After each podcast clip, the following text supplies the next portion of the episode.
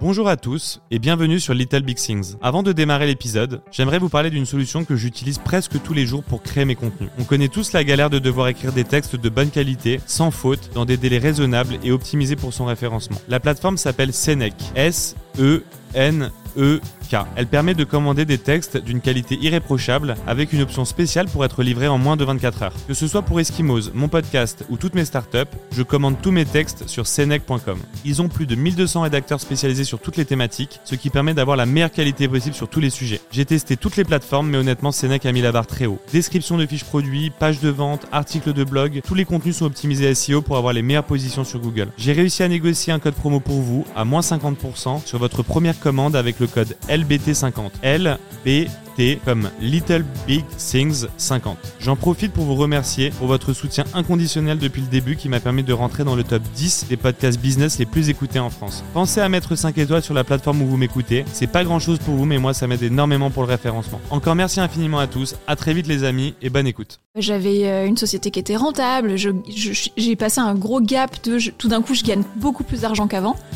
Mais ces petits branlos qui avaient une boîte qui marchait pas du tout, mais qui avaient investi dans le bitcoin, ils étaient beaucoup plus riches que moi.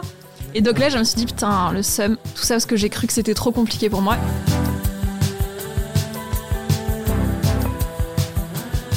Et quand je compare avec mes expériences précédentes, euh, quand j'étais, soit que j'étais salariée de start-up, soit que j'étais fondatrice de start-up, enfin, générer 600K tout seul, c'était pas un truc euh, imaginable, mais, mais jamais.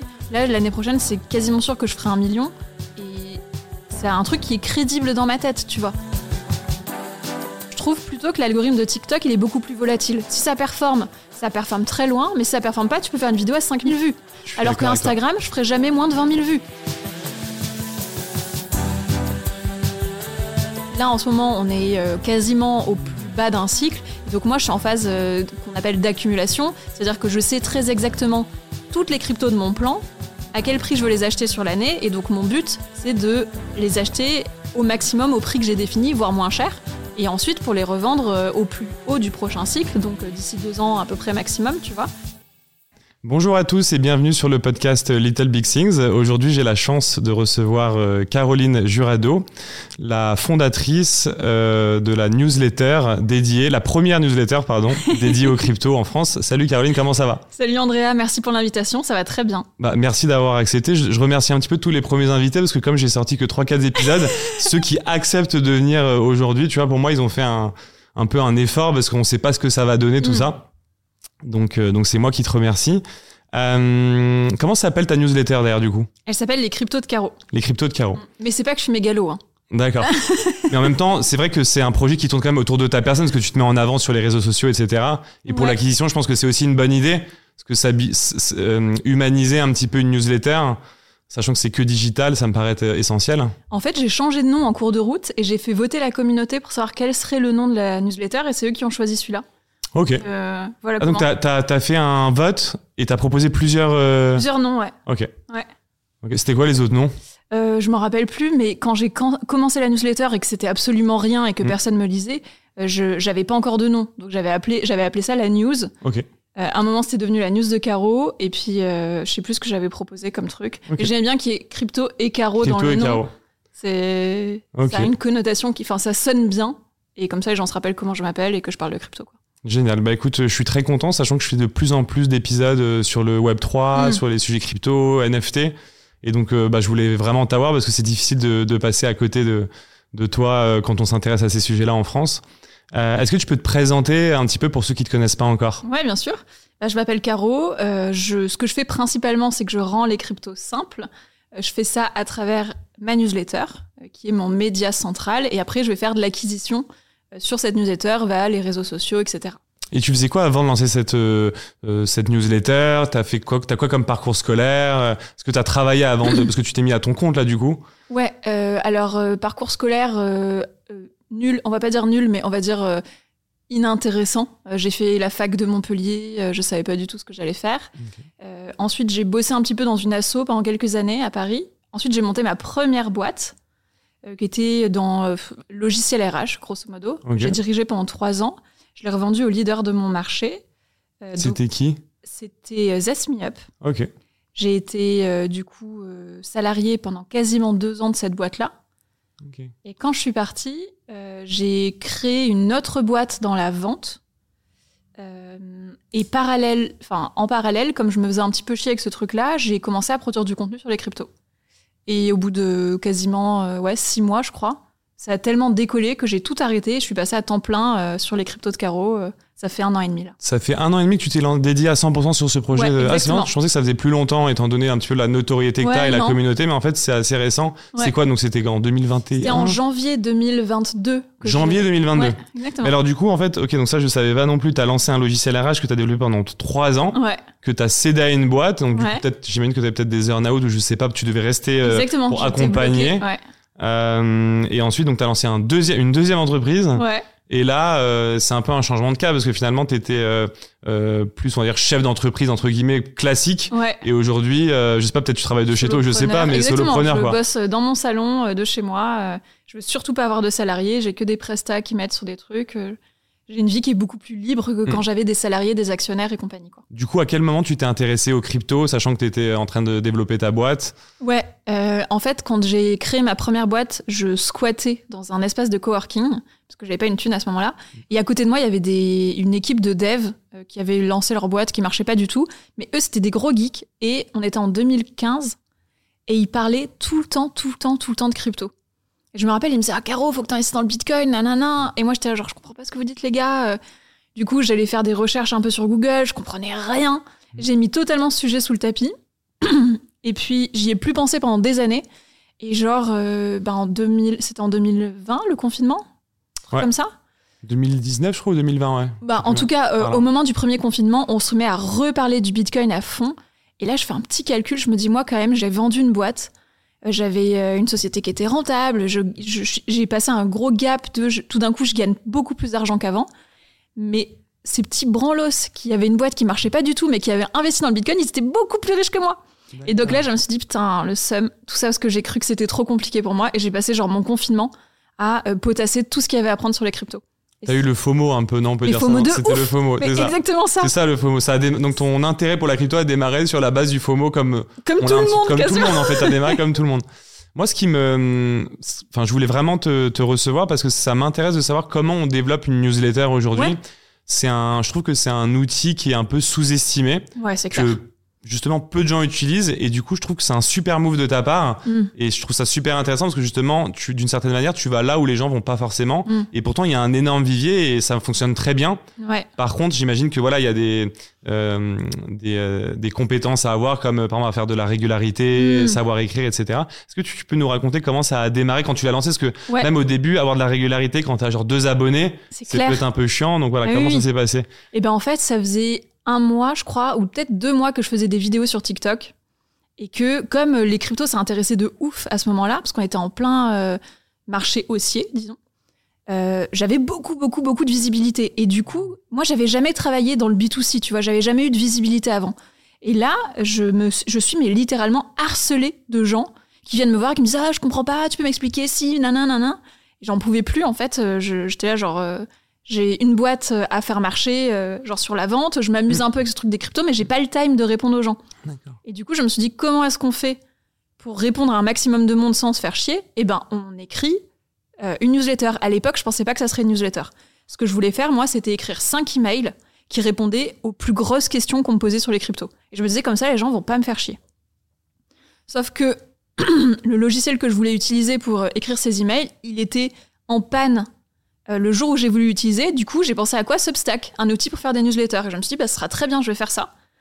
Donc, j'ai créé euh, un Substack. J'ai fait une vidéo sur TikTok où j'ai dit, les gars, je vais euh, faire 5 emails qui répondent à 5 questions en crypto. Si vous voulez, vous vous abonnez. Donc, j'ai eu 300 personnes qui se sont inscrites. J'ai envoyé mon premier email. Je, dit- je crois que j'ai dû dire tous les lundis, je vais faire ça, ou tous les dimanches, je sais plus ce que je disais, mais un truc comme ça, pendant 5 semaines, du coup. Et sauf que ben, j'ai eu euh, 300 personnes, et la semaine suivante, j'avais déjà 1000 personnes, et la semaine d'après, j'avais 2000 personnes, et j'étais là, genre, euh, clairement, ça intéresse trop de monde Mm. pour que je m'arrête.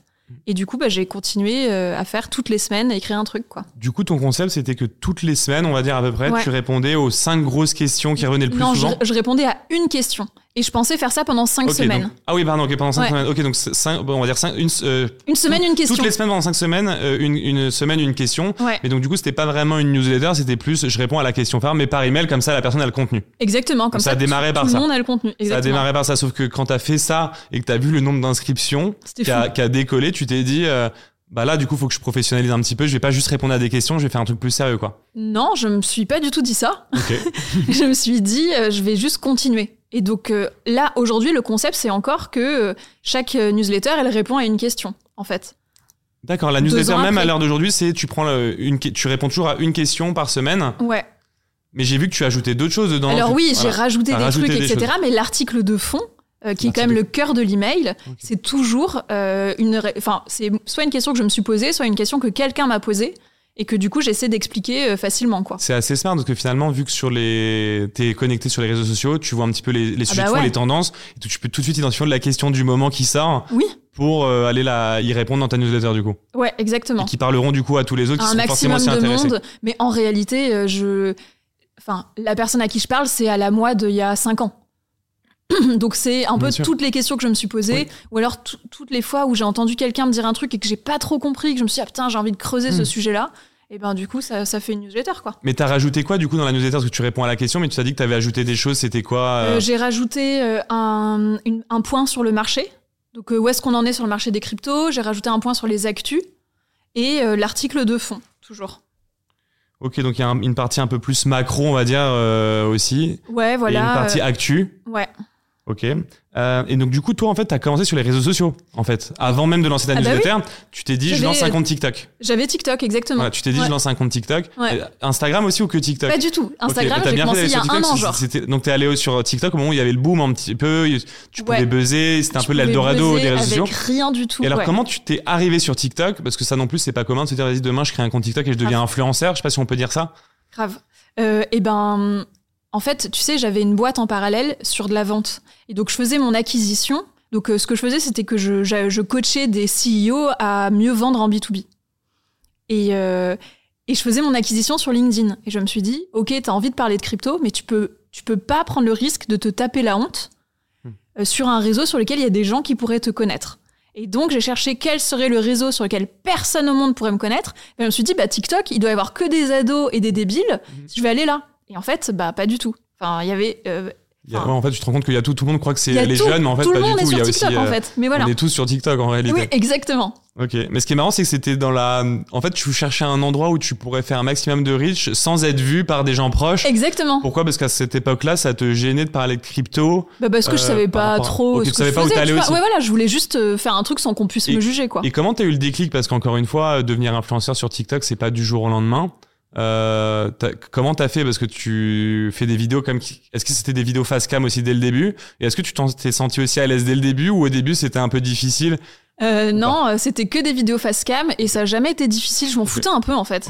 Je me disais, de toute façon, il y a que des débiles, euh, ils vont tous se foutre de ma gueule, mais peu importe ces personnes que je connais. Et donc, j'ai toujours continué à faire ça.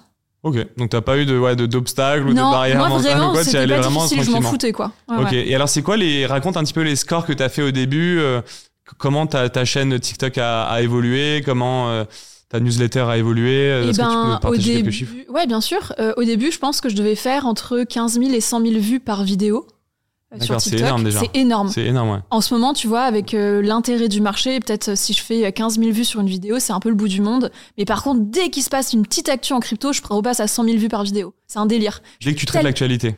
Non, dès qu'il y a une actualité. Oui, mais s'il y a une actualité, c'est pas toi, toi ça, ça- Ah non, ça, c'est que ça amène du monde sur les sujets crypto en fait. En fait, c'est dès qu'il y a une actualité qui sort de, euh, de la communauté qui s'intéresse déjà aux crypto. En fait, dès que ça devient un peu mainstream, c'est un délire à quel point ça part en viralité. Ok, mais c'est parce que vu qu'il y a un sujet d'actualité, toi tu décides de le traiter euh, sur ta page ou en fait ça n'a rien à voir, c'est juste que comme il y a une grosse actualité, mais j'imagine que le fait de traiter l'actualité sur ton, sur ton compte, ça va être encore Ben, plus puissant. non? dès qu'il y a des actus, je les traite, mais je vois vraiment quand c'est une actu crypto qui intéresse que le marché crypto, ça n'a rien à voir avec euh, quand les cryptos se mettent à faire de la croissance ou qu'il y a un acteur majeur du marché qui, qui tombe et que là, ça dépasse très largement euh, le secteur de la crypto. Est-ce que tu trouves pas que l'algorithme de TikTok, il a grave évolué récemment par rapport à quand tu as démarré, ou aujourd'hui, en fait, que tu es 100 followers ou 1 million de followers, ce qui compte, c'est vraiment la qualité du contenu que tu postes. Et en fait, tu vois des gens qui ont des, des comptes à 1 million de followers qui passent une vidéo à 200 vues, Ouais. et des gens avec des comptes qui ont euh, genre euh, 1000 followers mais qui font 1 million de vues. Oui. Est-ce que tu trouves pas que l'algorithme a évolué maintenant euh, tu peux plus capitaliser sur tes followers, tu es obligé de toujours te renouveler sur la qualité du contenu. euh. Bah, pour moi, ça a toujours été ça. Enfin, quand euh, j'ai commencé, j'avais pas d'abonnés et euh, j'avais des vidéos qui faisaient des vues et vraiment, euh, enfin, avec les gens qui ont commencé à faire des vidéos sur TikTok en même temps que moi, on s'est toujours dit, les abonnés, ça sert que à rassurer les marques qui veulent bosser avec toi, mais ça n'a aucun lien avec le nombre de vues que tu vas faire. Ok, donc du coup, tu étais, sur LinkedIn avec tes boîtes, ensuite tu t'es lancé sur TikTok, et donc là, tu as démarré ta newsletter. Ouais. Et en fait, à quel moment tu as décidé de quitter ton poste pour te dédier à la newsletter, sachant que ta newsletter te rapportait pas d'argent à ce moment-là? Pas du tout. C'est juste qu'il y a une énorme croissance, donc tu t'es dit, il y a un vivier, j'y vais. Ouais. Mais en même temps, c'était un peu un risque parce que euh, tu quittes un emploi où tu es payé. Bah, après, c'était. Oui. C'était un pas projet. un c'était un- emploi parce que c'était ma boîte déjà. Euh, donc, euh, et puis c'était du coaching. Donc en fait, j'étais arrivée à un moment où je pouvais vendre des heures de coaching, mais je pouvais pas vendre plus que les heures que j'avais. D'accord. Euh, Ça me faisait un peu chier quand Mhm. même. Du coup, j'ai fait ça pendant. eh ben, la newsletter, je crois que je l'ai lancée en avril, un truc comme ça. En avril euh, 2020. Non, attends. Avril 2021. Tu m'avais dit janvier 2021, je crois, à En la fait, base. oui, janvier 2021, je passe à temps plein. Et en fait, la newsletter, j'ai lancé en avril 2020, je crois. Et donc, je l'ai faite euh, vraiment juste comme un petit projet, comme ça, oui, jusqu'à tu la fin en de parallèle. Oui, voilà. En parallèle. Mm. Et alors aujourd'hui, c'est- t'es monté à combien de, de- de- d'abonnés sur la newsletter? Sur la newsletter, il y a un peu plus de 62 000. en ce 62 000. moment. Ouais. En gros, euh, ça fait plus euh, 30 000 par an. Et est-ce que La tu croissance. peux alors aujourd'hui est-ce que c'est un projet sur lequel tu gagnes de l'argent directement Mm. ou pas? Euh, Parce qu'aujourd'hui au-delà de la newsletter, toi t'es devenu influent dans le marché de la crypto. Mm. Euh, alors je sais pas si ça englobe tout le Web 3 ou pas. Mm. Euh, du coup, comment aujourd'hui tu, tu gagnes de l'argent concrètement? Euh, j'ai plusieurs lignes de revenus. Mm. La principale, jusqu'à il y a quelques temps, c'était la, ligne de revenus publicitaire. Donc, dans ma newsletter, je vends euh, dans chaque newsletter un encart éditorial. Donc, euh, c'est qu'il y a une marque qui va sponsoriser l'édition. Euh, Il y a aussi un peu de publicité sur les réseaux sociaux. Ça, ça dépend vraiment du marché. Et ensuite, j'ai une deuxième ligne de revenus qui est que depuis bah, deux mois, je vends aussi une formation pour euh, découvrir et comprendre les cryptos. Et donc ça, c'était euh, c'était mon projet de l'année de pas dépendre uniquement du B2B pour avoir une ligne de revenus, mais d'avoir aussi une ligne de revenus en B2C directement auprès de ma communauté. Ok, très clair. Et du coup, les marques, c'est essentiellement des marques. euh, De la finance et de la crypto. c'est de la finance et de la crypto essentiellement. Ouais. Mais euh, c'est toujours Web 3 ou enfin il y a il y a des projets aussi de finance. Il y a aussi de la finance genre- traditionnelle, genre euh, des... Ça peut être euh, quoi par exemple comme euh, Je sais pas, j'avais bossé avec mon petit placement, avec Lydia, euh, avec euh, Google aussi, avec Il faudrait que tu Notion, travailles enfin. avec euh, Alexandre de Billstack, du coup, que j'ai reçu ici. À mon avis, il y aura un lien. Mais je que... me demande si j'ai pas déjà parlé avec eux en fait. Ouais. C'est possible parce qu'eux sont très aussi orientés Ouais. TikTok. Et je me demandais au niveau de la réglementation, Ouais. euh, j'ai l'impression qu'elle a pas mal évolué. Ouais. Et euh, toi, est-ce que tu es impacté par ça? Parce que j'ai vu que le gouvernement voulait taper sur les influenceurs euh, qui euh, prônaient des projets. Ouais. Toi, c'est quoi ta limite? Jusqu'où tu peux pousser un projet ou pas? Hmm. Comment tu fais dans ta communication? Et Parce que j'ai l'impression que toi, tu parles des projets, mais euh, voilà, tu dis, tu dis pas non plus de les acheter ou pas. Tu dis ce que t'en penses, puis après, les gens font ce qu'ils veulent, quoi. En fait, euh, alors il y avait une première ligne qui était pas claire pendant un moment, c'était que euh, sur les, on parle de réseaux sociaux là, hein. sur les réseaux sociaux, tu pouvais pas indiquer dans le dur que c'était une publicité. Du coup, tu mettais un hashtag sponsorisé ou un truc machin, c'était pas prévu ça. Et donc, euh, il y a eu un premier truc, c'était obligé de dire que tu fais de la pub, ça c'est normal, mais il faut que ça soit dit de façon claire pour le consommateur. Et donc maintenant, tu peux faire la petite coche, c'est un partenariat rémunéré, tout le monde le sait, euh, tu peux pas dire que tu le caches, euh, voilà, ça c'est une pub. Euh, ensuite, euh, on- depuis récemment, on doit bosser qu'avec des projets qui sont euh, euh, agrégés, tu vois, enfin, euh, qui, qui ont euh, des, euh, des euh, comment on appelle ça? Qui ont un agrément, non? Oui, mais voilà, qui, oublié le qui nom, sont, euh, cer- qui sont certifiés qui sont PSAN. certifiés PSAN, pardon, Voilà. voilà, c'est ça le mot. Et donc, euh, du coup, bah, ça fait qu'il y a des projets sur, avec lesquels tu peux moins bosser qu'avant. Et ensuite, bah, moi, j'ai jamais donné de conseils en investissement. Donc, en fait, euh, si jamais je présente un projet, je présente un projet. Mais euh, je- jamais j'irai dire d'investir dedans parce que, parce que je veux surtout pas que les gens ils fassent euh, des conneries. Enfin, tout, toute ma ligne édito, c'est de dire il faut que tu fasses un plan d'investissement qui correspond à ton profil de risque, que tu répartis, que tu évalues en fonction de tes rendements, de tes risques, etc. Donc bon, j'essaye de pas faire ce genre de choses.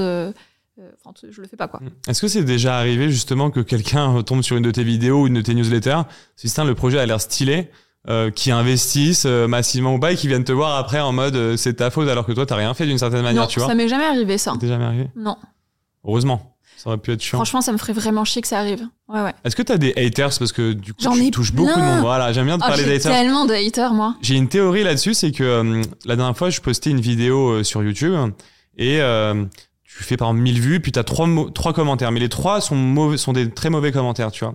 Et toi, quand tu reçois ça, vu que t'as que trois commentaires qui sont les trois mauvais, tu dis c'est que 100% des gens, Hmm. euh, en fait, je les ai déçus, je fais un peu de la merde, en gros, Ouais. me détestent. Voilà, toi, quand t'es créateur de contenu, tu dis ça. Et en fait, après, tu comprends qu'il y a une majorité dormante, c'est ce que j'ai fini par comprendre, Ouais. qui se prononce pas. Ouais. En fait, quand t'as trois mauvais commentaires, t'as peut-être 3000 gens qui ont aimé. Mm. Euh, Est-ce que t'as un point de vue par rapport à ça? Et surtout que toi, t'es dans un domaine aussi entre TikTok, la crypto. Euh, t'es dans un environnement aussi où euh, les gens, euh, Ouais. voilà, pèsent pas trop leurs mots non plus avant Non. de, de, de commenter. Euh, ça peut être violent parfois. Donc, c'est quoi toi ton retour d'expérience là-dessus? Hmm. Alors moi, je suis un peu une bisounours. Et euh, du coup, dans ma communauté, euh, franchement, il y a que des bisounours aussi. Genre vraiment, t'attires ce que tu es, ça c'est certain. En revanche, j'ai énormément de haters en dehors de ma communauté. Euh, dans les communautés voisines, des gens qui s'intéressent aux cryptos, qui sont des concurrents à moi, qui vont avoir des discours un peu plus durs, etc. J'ai beaucoup, beaucoup de haters. Euh, moi, sur les commentaires, je les regarde pas. Donc, euh, je m'en fous. Euh, vraiment, euh, je vais jamais, jamais, jamais voir les commentaires euh, de rien du tout. Par contre, j'ai des bad buzz tous les 15 jours à peu près. Parce que un de mes concurrents, et je vais dire un de mes petits concurrents, parce qu'ils sont tous plus petits que moi, va euh, sortir un truc de son contexte, mettre une photo de ma tête sur Twitter et dire Cette nana-là, elle a fait ça Et ça part en live tout le temps, parce que les gens adorent les dramas. Euh, si je communique pas pendant 15 jours sur les réseaux, euh, elle est en prison Enfin, ça m'arrive, mais c'est pire que la cour de récré.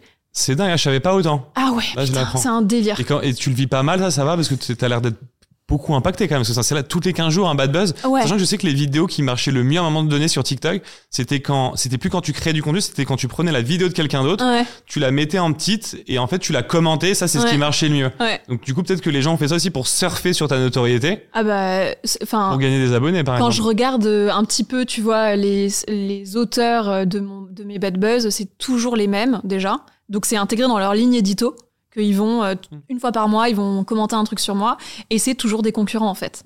C'est toujours des gens qui ont une plus petite newsletter en crypto, euh, machin. Donc euh, oui, c'est une, en fait c'est, je pense c'est une, une technique d'acquisition. Mais pour moi, tu fais ça, tu vas attirer des gens qui aiment la haine. Et moi, je veux pas de gens comme ça dans ma communauté, par exemple. Est-ce que tu le fais toi aussi ou pas? Non. Tu réponds ou tu critiques les autres ou Non, je, non Tu leur réponds pas, que tu restes focus sur ton contenu. Euh, droite ou parfois tu les cites un peu en mode à lui il est chiant ou Eh ben, et ça m'est arrivé il y a pas longtemps, euh, j'ai- parce que j'ai été surprise euh, dans un podcast avec Thibault Louis. Il m'a dit Ah, et un tel, euh, t'en penses quoi de lui? Et j'y- je m'y attendais pas du tout. Et c'est un des gars qui publie tous les 15 jours sur. Non, tous les mois, lui. Il fait tous les mois sur moi. Et j'ai dit Ah, purée. euh, je, je- j'ai rien contre lui à la base, mais il fait ça tout le temps. euh, Il me porte plus d'attention que tous mes ex réunis, nanana. Et, euh, et du coup, ben, lui, je l'ai cité, quoi, pour le coup. Si tu pouvais assainir les relations, on va dire, avec le top 3 des gens qui te critiquent, Ouais. est-ce que tu le ferais vraiment, étant donné que ça t'apporte beaucoup de reach et de visibilité en même temps? Franchement, je le ferai parce que euh, vraiment, ça me fait chier qu'il y ait des gens qui aillent tout le temps dire que je suis mal intentionnée ou que je sais pas quoi ou que je truc. Ça me fait chier. Donc euh, oui, je le ferai. Parce que le reach que ça m'apporte, c'est que des gens qui m'aiment pas de toute façon, donc euh, je m'en fous. Pourquoi tu l'as jamais, tu t'es jamais dit, vas-y, je leur passe un coup de fil? Parce que moi, ça m'est déjà arrivé par un concurrent euh, Mhm. qui crache sur moi tout le temps. Ouais, Et je me dis, bon, bah, au bout d'un moment, euh, c'est chiant, tu vois. ouais, Je voudrais juste l'appeler pour essayer d'assainir, même aller prendre un café, parce que parfois, quand tu te rencontres en vrai, tu te rends compte en fait tout va bien. Et juste pour que ça se calme un petit peu, tu t'es, tu t'es déjà dit, je, remets- je rentre dans cette stratégie-là ou c'est Ben, compliqué? Au départ, je me disais que ça allait bien s'arrêter, tu vois. Et puis là, ça fait genre un an qu'ils font ça tout le temps. Sais, genre, je me vois absolument pas aller voir euh, un tel et lui dire hey, euh, soyons amis, euh, t'as plus de. T'as plus de 15 tweets à ton compte avec ma tronche en disant que je suis une connasse. Tu vois, genre, je. je peux pas devenir, enfin, je peux pas euh, faire la démarche là. Est-ce qu'il y a d'autres femmes dans l'environnement un peu crypto, Web 3 Parce que je vois pas mal, moi justement, euh, euh, d'hommes prendre Ouais. la parole sur les réseaux. Mais est-ce que aussi il y a des femmes? Et est-ce que voilà le fait de d'être potentiellement euh, là, parce que les gens qui critiquent c'est peut-être que des hommes, tu vois ce que je veux dire? Est-ce qu'il y a un, tu vois, il y a un truc aussi par rapport à ça? Ouais, euh, en visible qui me critique, c'est des hommes quand même. Euh, Il y a probablement un truc par rapport à ça. Enfin, de toute façon, c'est Ça les dérange peut-être qu'une femme, tu vois, ait peut-être genre dix fois plus d'abonnés, dix fois plus de réussite que, tu vois? Oui, bah ça, c'est sûr que de toute façon, quand tu critiques quelqu'un avec autant de force, c'est qu'il y a un moment, c'est que de la jalousie. Enfin, moi, j'ai pas le time de m'intéresser à ce qu'ils font euh, et de leur dire et de dire ah c'est trop nul ce qu'il fait, j'aime pas. Enfin, c'est un truc de cours de récré, tu vois. Donc, euh, je pense que c'est forcément de la jalousie euh, quelque part. C'est pas trop dur d'évoluer justement dans ce marché-là parce que encore une fois, crypto, ça me fait penser moi un peu à Twitter. Ouais, euh, à TikTok et en fait c'est un environnement vraiment où les gens se lâchent total quoi. Il y a de total. l'anonymat Ah ouais. et est-ce que c'est pas trop dur d'évoluer dans un tu vois moi si j'étais que sur TikTok et Twitter par exemple, je pense que au bout d'un moment ça finirait par me peser parce que t'en as toujours un qui vient avec un compte anonyme te clasher, c'est Ouais. beaucoup plus fort tu vois. Alors par exemple quand t'es sur LinkedIn, c'est des comptes euh, tu peux pas créer un compte qui est pas avec ton prénom et ton nom et ta photo donc les gens font un peu plus attention quand même, tu vois, c'est un peu plus corporate. Ouais. Euh, c'est pas trop dur d'évoluer dans ce euh, secteur-là. Bah moi, sur euh, Twitter, je refuse d'y aller. Ça faisait partie de mes questions d'après ça aussi, ouais. Tu vas pas sur Twitter. Non. Parce que je me demandais, t'es spécialisé dans la crypto, Ouais. et je me demandais pourquoi t'étais pas sur Twitter. Ouais, pour cette raison. Est-ce que tu vas t'inscrire sur Threads, du coup, le nouveau réseau social de Je me Meta suis dit que j'allais le faire, ouais. Parce que je me disais, euh, t'es pas encore arrivé, et je me disais, ça serait cool de, de t'avoir, sachant qu'en plus, tu, euh, c'est lié à Instagram, Mm. donc tu pourrais un petit peu amener ta communauté, et du coup, euh, en fait, Threads, ils veulent faire un, un Twitter, mais avec moins de dérives et plus de contrôle. Ouais. Donc peut-être ça pourrait peut-être plus correspondre pour, euh, tu vois, aussi des gens comme toi. C'est exactement ce que je me suis dit. Ça peut, ça peut bien correspondre, je pense. Mm, mm, mm.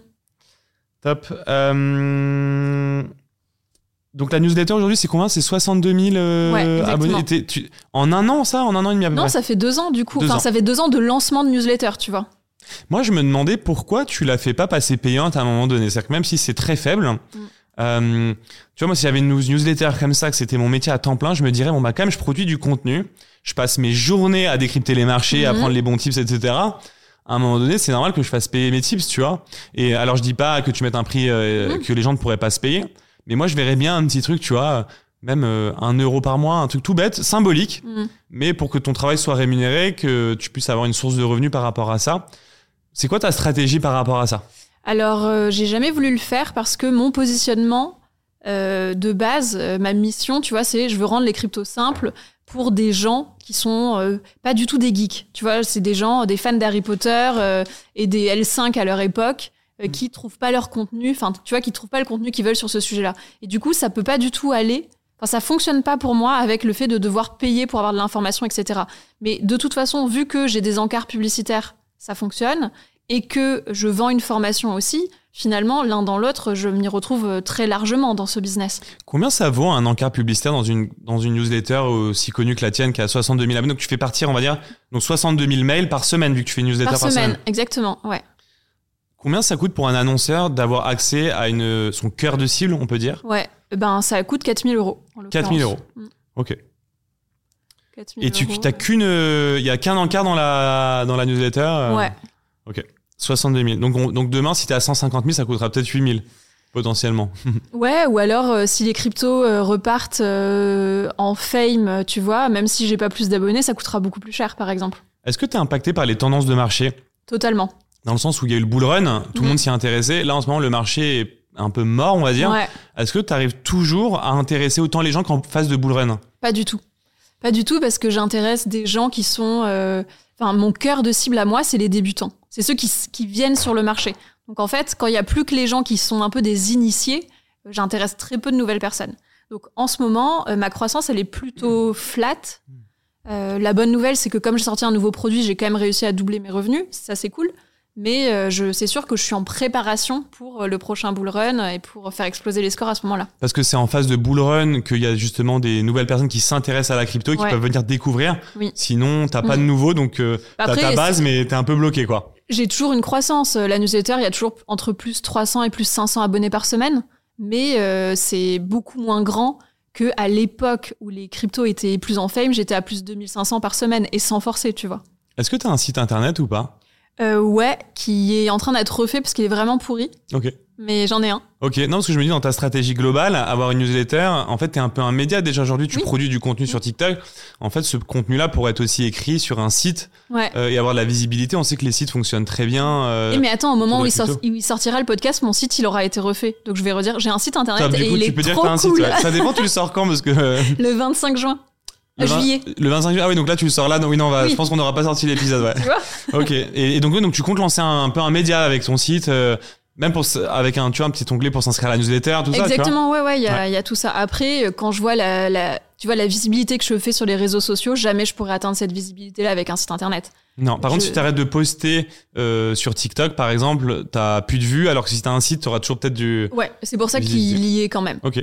Et donc, ton audience, c'est vraiment les, euh, ce qu'on peut appeler les néophytes, c'est-à-dire quelqu'un qui veut découvrir, qui s'intéresse et qui veut découvrir les concepts. Ouais. Mais pourquoi tu t'attaques pas aussi aux initiés dans le sens où ça fait 4, 5 ans que tu y es tout- tous les jours? Donc, même un initié euh, n'aura- n'a pas le, le temps de, de porter autant de temps que toi. Mm. Est-ce que tu as prévu au, au bout d'un moment de, de leur dédier une offre aussi? Ben, ce que je fais, c'est qu'il y a certaines newsletters qui sont un peu plus techniques que d'autres. Donc j'essaie d'alterner un peu les contenus euh, vraiment très newbie et un peu plus techniques. Mais de base, euh, c'est les, c'est les débutants qui m'intéressent. Mm. Parce que je trouve que l'offre de contenu pour les gens qui s'y connaissent, elle est déjà très, très, très dense. Il y a plein de gens qui font des trucs très bien déjà. Ouais, en fait, il y a plein de verticales. C'est super intéressant ce que tu dis. Et en fait, sur la verticale vraiment euh, des néophytes, des gens qui veulent s'intéresser à la crypto et rentrer dans ce marché-là, Ouais. pour le coup, là, il y a, il y a plus personne qui s'est attaqué à ce marché-là, Bah, je dire. trouve qu'il y a personne qui fait du bon contenu. Et euh, c'est bien Substack alors pour faire des newsletters ou pas? Parce que moi, j'ai vu le template, ça avait, ça avait l'air sympa. Il y a plein de call to action et je me disais, putain, c'est, c'est la seule newsletter un peu technique que je connaisse, tu vois, parce qu'on reçoit toujours des newsletters.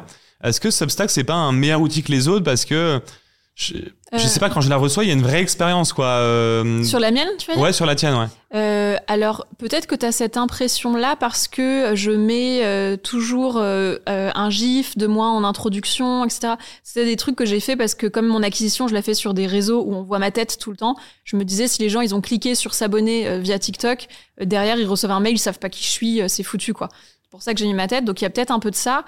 Euh, sinon, en outil, moi je suis passée par Substack parce que je connaissais que ça à l'époque, mais il y a un outil français qui s'est lancé il y a pas longtemps, qui est génial, qui s'appelle Kessel, K-E-2-S-E-L. Et eux, ils sont, ils sont au top. Et c'est eux qui hébergent la newsletter qui va sortir de Hugo Décrypte. Enfin, ils sont vraiment euh, en train de faire des trucs vraiment bien. Et c'est des, c'est des gens gentils en plus. Je les adore. Peut-être tu vas passer chez eux alors un jour. Ben, euh. C'est un projet que qu'on a euh, conjointement depuis longtemps, mais en fait, ça fait beaucoup de travail de faire une migration. euh, pour l'instant, mis à part que je les adore, j'ai pas vraiment de Je- raison de le faire, tu Je vois. vois très bien. Et en plus, surtout qu'avec les newsletters, il y a un vrai sujet de euh, délivrabilité. Ouais. Est-ce que tu t'y connais aussi un peu là-dedans ou c'est vraiment ton prestataire qui gère tout ça dans le sens où plus t'as d'ouverture, plus t'apparais bien Ouais. Est-ce que t'as euh, euh, jamais eu peur de tomber un petit peu parfois dans des spams Il y a un score, mais j'ai oublié le nom, c'est euh, FYI ou je sais pas, c'est un, je sais pas si tu vois, c'est ton score Ouais. euh, de qualité et Oui. si tu descends en dessous d'un score, tu peux plus apparaître dans la boîte de, tu sais, Oui, tu- tu ça apparaît passes en promotion, sur. Gmail, ouais. Oui. Euh, alors euh, j'ai trop de chance parce que avec Substack j'ai vraiment pas ce problème. Je suis toujours au-dessus de 60% d'ouverture avec 62 T'as 000 personnes 60% d'ouverture. au-dessus sur chaque email. Ok, C'est énorme comme Ouais. stat, non? En moyenne c'est 68% d'ouverture. Oui, mais les stats euh, sur les newsletters classiques, c'est beaucoup moins, non? Ouais, c'est autour de 30%. C'est en 30%. ok. Ouais. Donc euh, je, je sais que je suis hyper hyper hyper chanceuse dans mon. Oui, comme, et comme du coup, tu as beaucoup de gens qui ouvrent et qui jouent le jeu, en fait, tu as, des bons scores. Quoi. Oui. Mais et puis aussi, comme c'est ton métier principal, peut-être que j'ai euh, j'ai apprécié ta newsletter aussi parce qu'à mon avis, tu as dû faire du test and learn énormément. C'est-à-dire que ta newsletter de la première à aujourd'hui, j'imagine qu'elle a un petit peu évolué, non? Tu as dû rajouter des petits boutons ou, euh, Ouais. euh, Parce que tu peux tracer les clics aussi aux endroits, non? Non, pas tellement. En fait, Parce que moi, j'utilise Mailchimp pour la voilà. newsletter. Ouais. Et euh, moi, je peux voir quand la personne a cliqué sur un lien, je peux avoir les taux de clics selon les liens dans le. Mais parce que Mailchimp, c'est vraiment un outil vachement plus marketing. Alors que Substack, c'est un outil genre un peu de newsletter personnel. Genre Ok. pour écrire ton journal intime et l'envoyer euh, à ta communauté, quoi, limite. C'est pas du tout. euh, C'est ce que j'ai ressenti. Voilà, c'est pour ça, je viens de comprendre en fait pourquoi j'ai Ouais. j'ai l'habitude, moi, des newsletters marketing. Exactement. Et là, je sens le truc plus, euh, euh, je sais pas si on peut dire, pas lifestyle, mais euh, familier, Exactement. un peu blog, un peu. ouais. euh, bah, c'est la volonté. Enfin, on sent vraiment que tu envoies un email. euh, Oui, de personne à que c'est personne. quelqu'un qui t'en, voilà, de personne à personne. Il y a vraiment Ouais. ce sentiment-là qui est. Oui. Donc ça, je pense que c'est une réussite pour toi, Oui. euh, Ça, de pas être tombé dans le cliché du mail marketing. Oui. Euh. Ça serait trop. Enfin, c'est vraiment mon pire cauchemar. Moi, les mails marketing, je les lis jamais, même des boîtes que j'aime. Donc, euh, Et là, Kessel, du coup, c'est la nouvelle solution française. Je connaissais pas. ouais. Donc c'est un Substack-like, mais. euh, Mais en mais français. Donc au niveau de la crypto, est-ce que toi, tu as commencé à investir un petit peu dedans? Ah bah oui. T'as commencé, ok, euh, énormément. Est-ce que tu réinvestis Combien tu réinvestis de ce que tu gagnes dans la crypto aujourd'hui? Euh, j'investis. euh, en vrai, en réalité, j'investis plusieurs milliers hein, par mois euh, parce que j'ai un plan. Si tu veux, en crypto, euh, t'as plein de méthodes d'investissement en crypto, mais la mienne, en l'occurrence, c'est d'investir par cycle. Et donc là, en ce moment, on est euh, quasiment au Hmm. plus bas d'un cycle. Et donc moi, je suis en phase euh, qu'on appelle d'accumulation, c'est-à-dire que je sais très exactement toutes les cryptos de mon plan, à quel prix je veux les acheter sur l'année. Et donc mon but, c'est de les acheter au maximum au prix que j'ai défini, voire moins cher. Et ensuite, pour les revendre euh, au plus haut du prochain cycle, donc euh, d'ici deux ans à peu près maximum, tu vois, pour euh, ben, faire les bénéfices de mon plan. Donc moi, je, je suis le plan, quoi. Trop intéressant. non, je trouve ça super intéressant. Du coup, en fait, euh, en fait, toi, quand il y a les bull runs qui arrivent, toi, t'as déjà accumulé en avant Ah bah dans les cycles bas. Et Moi, puis, en fait, veux- quand t'attends le bull run, tu fais preuve de patience et t'attends de retomber sur un cycle bas pour accumuler. Ça. Et quand t'accumules, tu fais euh, ce qu'on appelle du DCA, c'est-à-dire que euh, t'achètes pas tout le même jour. Oui, ben, tu, tu- parce que si tu dis que tu dépenses au fur et à mesure, tu que- réaccumules dans la durée, j'imagine, non? Oui, enfin, c'est, moi, je fais pas exactement un DCA parce que comme je définis, par exemple, sur le Bitcoin, euh, ça fait partie de mon plan, moi, j'ai défini que le prix auquel je voulais acheter le Bitcoin cette année, c'était 30 000 euros en moyenne. Donc, à chaque fois qu'il est en dessous, j'en investis un maximum pour faire baisser mon prix d'achat sur l'année. Donc, tu vois, je fais pas vraiment du DCA, du style j'investis tous les mois sans regarder, D'accord. parce que comme je suis beaucoup, je peux adapter un petit peu. En fait, tu fais du DCA, mais sur la base d'un plan et d'une connaissance de marché. Optimisé. Optimisé. Tu fais du DCA optimisé, en ouais, fait. ouais, c'est ça. Et euh, c'est quoi ton plan alors? Ah, je peux pas. Ça, tu euh, peux pas le dévoiler? Non, je peux pas le dévoiler comme ça, ça demande trop d'informations. Ok. euh, Est-ce que tu pourrais dire. Ouais. euh, Est-ce que tu investis en Bitcoin? Peut-être tu peux nous dire un petit peu. En fait, ce que je peux te dire, c'est un petit peu euh, comment fonctionne mon plan, à la limite. Euh, C'est-à-dire que moi, typiquement, j'étais persuadée que j'étais un profil de risque les plus risqués. Dans le sens, genre, je m'en fous de tout perdre. Et en fait, je suis pas vraiment ça. Je suis un tout petit peu moins risqué que ça. Et du coup, j'ai adapté mon plan d'investissement. Moi, j'ai séparé les cryptos en différentes catégories par leur possibilité de rendement et leur risque. Et donc, j'ai une partie de mon plan sur les cryptos euh, que j'estime être extrêmement sûrs, Bitcoin et Ether. Ensuite, j'ai une partie de mon plan sur le top 15 des cryptos, euh, sur celles qui m'intéressent. J'ai une autre partie sur le top 100. Et après, j'ai une petite poche pour les pépites que je découvre, sur lesquelles je mise. Et donc, en fait, c'est la somme de ce truc-là qui fait mon plan d'investissement, où pour chaque crypto, j'ai défini des potentiels de prix de sortie par rapport à ce que je connais de la crypto et du marché, pour pouvoir sortir au bon moment, au meilleur moment pour moi. Donc, sortir, ça veut dire revendre, pour faire un maximum de rendement par rapport au prix auquel j'ai acheté. Donc, ça, c'est la totalité de Très clair. mon fonctionnement. Quoi. Tu as déjà prévu du coup des. Pour chaque crypto que tu as acheté, Ouais. est-ce que tu as déjà placé tes ordres de revente limite tellement tu es sûr de à quel Mm. moment tu le revendrais ou quand même tu attends de voir comment le marché évolue? Est-ce que tu pas peur justement en faisant ça que si tu. euh, je dis une bêtise, tu as une crypto à, que tu achètes le prix à 1000 euros Mhm. Pour un token. et, euh, Enfin, non, un token ça serait peut-être trop, mais bon, bref, on va prendre un exemple. Tu, tu prends. 1000 euros, ok Non, mais 1000 si, euros, on va 1000 dire ça. voilà 1000 euros. Et tu te dis, bah, je- moi, je veux faire x2 sur cette crypto, je le Mhm. sens très bien. Et du coup, tu mets ton ordre de vente à 2000, mais le problème, c'est que, entre temps, il y a une énorme news qui fait que le truc va monter peut-être à 20 000. Ouais. Est-ce que tu vends 100% quand tu arrives à... Enfin, comment tu t'ajustes pour tes reventes? Est-ce que tu as déjà mis tes ordres ou pas? Alors déjà, moi, je peux pas mettre d'ordre parce que j'ai investi sur tellement de plateformes différentes et euh, aussi dans la défi, donc euh, tu peux pas forcément mettre d'ordre. Que du coup, je je fais pas comme ça. Euh, par contre, j'ai défini euh, des hypothèses de vente. C'est-à-dire que j'ai des hypothèses qui sont euh, très safe et des hypothèses qui sont incroyables. Et donc, du coup, euh, je définis une partie de revente par hypothèse. Ce qui me permet, moi, de gagner, de garder quand même, mais de me laisser une chance de plus. En gros, ça, c'est par rapport à mon profil C'est très d'investisseur. que je clair. Du coup, en fait, tu... Par exemple, une fois que tu as fait x2, tu revends euh, 50%, ce qui fait que ça rentabilise ce que tu as misé, plus peut-être un peu de gain. Mhm. Et par contre, tu laisses le reste qui peut s'optimiser euh, C'est ça. dans le Je futur. ça sur quatre prix différents.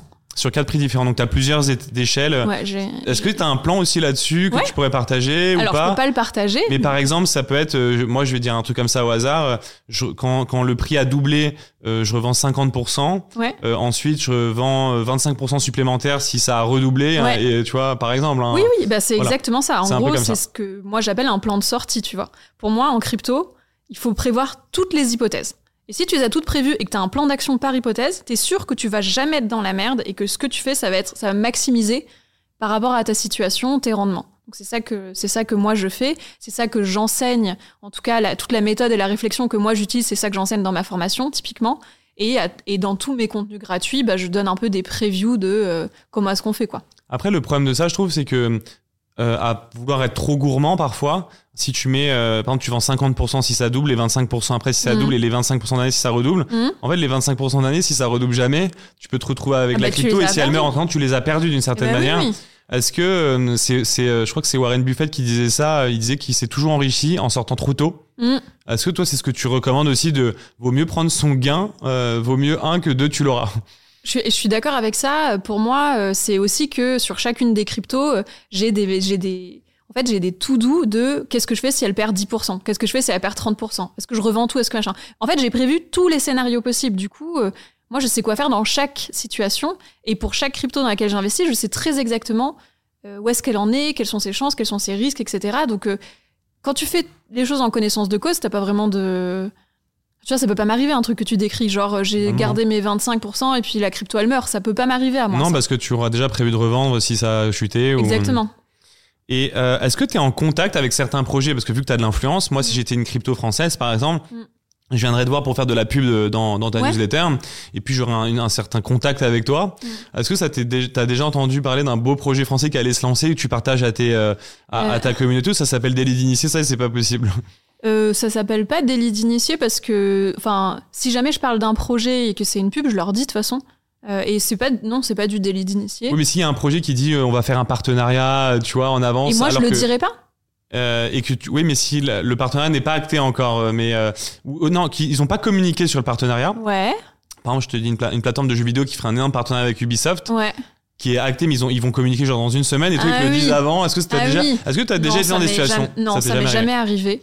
Ce genre de truc, j'ai jamais eu des infos euh, en avant-première. Si jamais j'ai des infos, je les dis, tu vois. Euh, Tu partages tout en transparence. Ouais, je... Et puis en plus, euh, c'est ridicule. Enfin, euh, tu sais, genre, les, les projets dont je vais parler comme ça, euh, c'est des projets qui vont représenter, genre, euh, même pas euh, 0,5%, tu vois, de mon plan d'investissement total, par Mm. exemple. Donc, tu sais, tu peux pas parler d'un truc comme si c'était. Enfin, faut remettre les choses dans leur contexte, quoi. Bien sûr. Est-ce que tu as déjà refusé euh, de parler d'un projet parce qu'il correspondait pas à tes Non. valeurs? Plein. Ah, En fait, mon jeu- refuses de la publicité la majorité de mon temps, c'est d'évaluer mes partenaires pour savoir si je veux ou pas bosser avec eux. Enfin, c'est c'est vraiment. euh, J'ai une journée par semaine qui est dédiée à ça. Tellement t'as de demandes. Il y a beaucoup de demandes, ouais. Ok. Donc t'as tellement de demandes que même si t'as un encart par semaine, bah, faut que tu choisisses le meilleur projet pour toi, enfin qui fait le plus sens. Ben, oui, parce que j'ai pas envie, tu vois, d'être associée à des trucs où finalement c'est de la merde, ou euh, enfin, je, je- ma communauté c'est des newbies, donc euh, j'ai envie aussi que je puisse leur expliquer facilement ce que c'est. Enfin, Et la formation, comment ça fonctionne alors chez toi? Combien ça coûte et comment ça s'établit? C'est c'est en présentiel, c'est en ligne Comment ça fonctionne? Alors non, c'est en ligne. euh, donc il n'y a pas de présentiel, euh, etc. Et le prix, bah là, le prix, on est en train de le revoir parce que je suis en train de tourner une mise à jour de la formation cet été. C'est un gros job. D'ailleurs, j'aimerais bien avoir un setup aussi beau que toi pour, Je te le prêterai si tu veux. ça. Après, je sais pas si tu moi j'essaie de faire une ambiance un peu euh, très cosy, et toi c'est une ambiance un peu plus. euh, C'est un peu plus froid, peut-être un peu plus. Ouais, euh, je vois. un- non, ça tu fonctionne. Un peu plus peut-être start-up. Ouais, un peu plus, je vois exactement. très bien l'ambiance dont tu Ouais. parles. Un peu plus studio, coworking et tout, je vois. Moi, je veux faire un truc vraiment très à la maison avec des matières chaudes, etc. Mm. Moi, Donc, je suis à la maison aussi là, hein, mais Je sais, mais ta maison à toi, c'est un peu plus froid. c'est un peu plus genre Startup Nation qui a réussi, tu vois. je vois très bien. Et alors du coup, c'est en, est-ce que c'est du e-learning, c'est-à-dire que les vidéos tu les as déjà prémontées Ouais.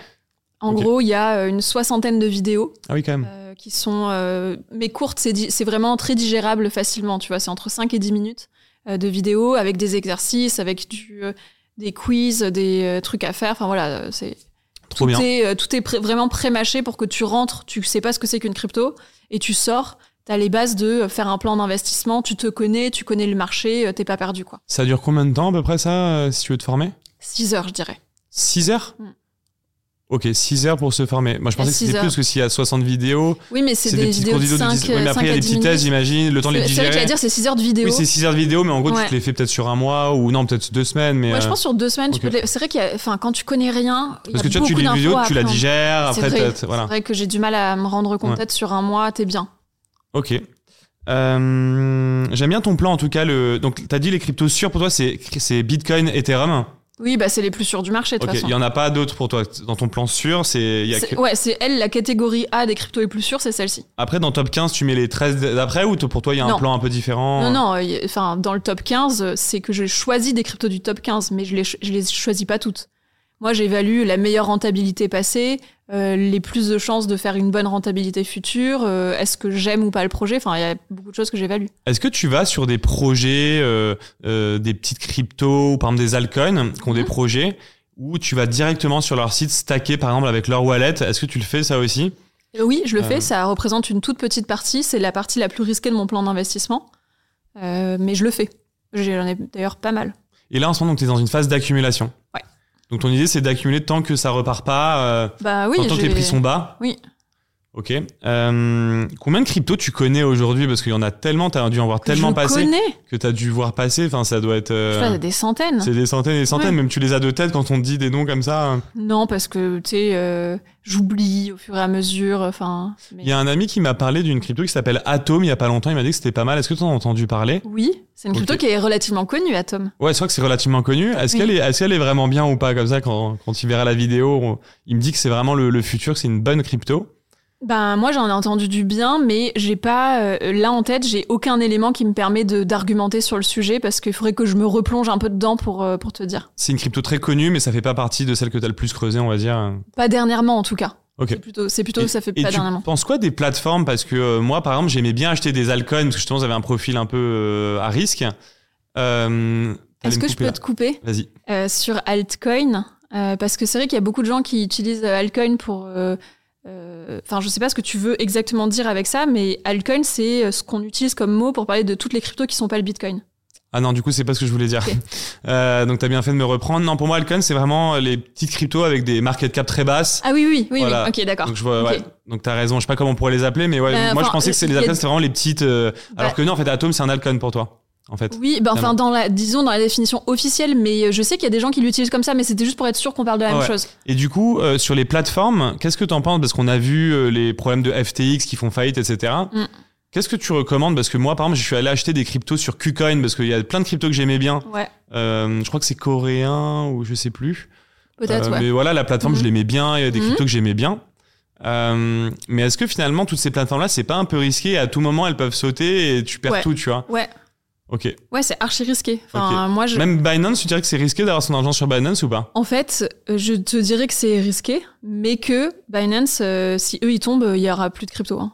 Enfin, genre, Ouais. en fait, tu sais, je me dis, Ouais, c'est comme, euh, c'est comme dans les dans les banques traditionnelles. euh, je sais plus comment ils appellent ça. le, le too, too big. euh, Ah oui, too big to fail ou un truc comme ça? Ah genre oui. c'est ça. Enfin, Too big to euh, fail, ouais, si- ouais, si, Binance il, il tombe. euh, Alors tu penses quoi justement de la crypto, le BNB Parce que moi, à un moment donné, j'en parlais avec un pote et on se disait, le BNB, franchement, euh, c'est la future banque, tu vois, euh, 3.0, j'y crois grave, il y a un énorme potentiel. Est-ce que tu es un peu BNB maximaliste ou pas? Que- Est-ce que tu as un avis sur cette crypto-là? Si c'est bien le BNB. Bah, je suis pas sûre. Parce que c'est quoi que tu veux dire par BNB C'est la, hum, c'est la crypto de Binance. C'est bien le BNB, le nom de cette crypto là, probablement. J'ai peut-être juste euh, plus en tête, mais euh, oui. Est-ce que tu crois dans Binance ou est-ce que tu penses qu'il pourrait faire euh, faillite du jour au Ah, lendemain? en ce moment, alors je crois J'ai l'impression qu'il y avait une, une- une réglementation assez forte, notamment sur crypto.com aussi, aux États-Unis, que c'était compliqué pour eux. En ce moment, en termes de régulation, c'est compliqué pour euh, toutes les plateformes. Euh, donc moi, je fais partie de ces gens qui pensent encore que ben, Binance ce sont les plus solides dans tous les cas.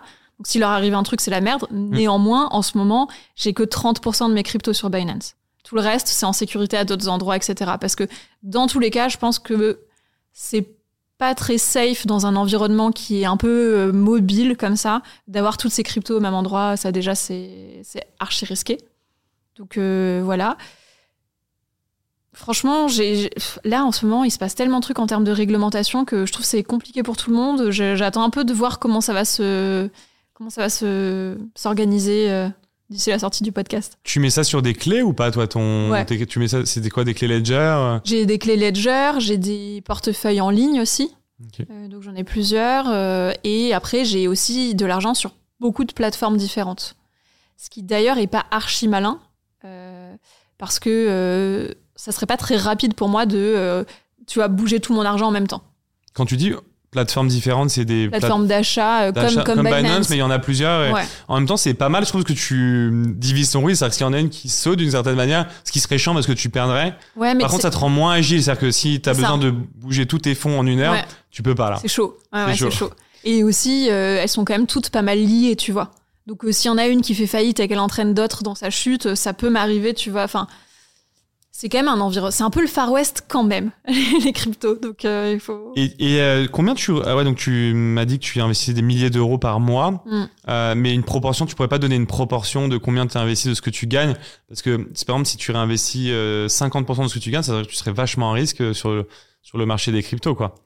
Euh, ouais, là, c'est difficile. euh, en réalité, j'ai même pas le chiffre parce que avec les gains qui arrivent, euh, je sais pas combien est-ce que je vais réinvestir derrière. Franchement, je sais pas.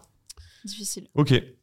Euh, combien ça peut coûter aussi un post avec toi sur euh, TikTok ou ce genre de choses, à condition déjà que tu le valides, parce que j'imagine que du- avec les demandes que tu as, faut déjà Ouais. passer par cette case-là. Ouais, ouais. Mais une fois que tu as validé, est-ce que tu pourrais communiquer euh, ce que ça coûte d'avoir un post avec la, Ouais. la, la plus grosse influenceuse crypto en France? Je sais pas si je dirais ça, mais je les facture 3000 euros les posts Ok. euh, sur les réseaux sociaux. Et tu mets partenariat rémunéré? Absolument. Et euh, 2500 euros sur LinkedIn. Ok.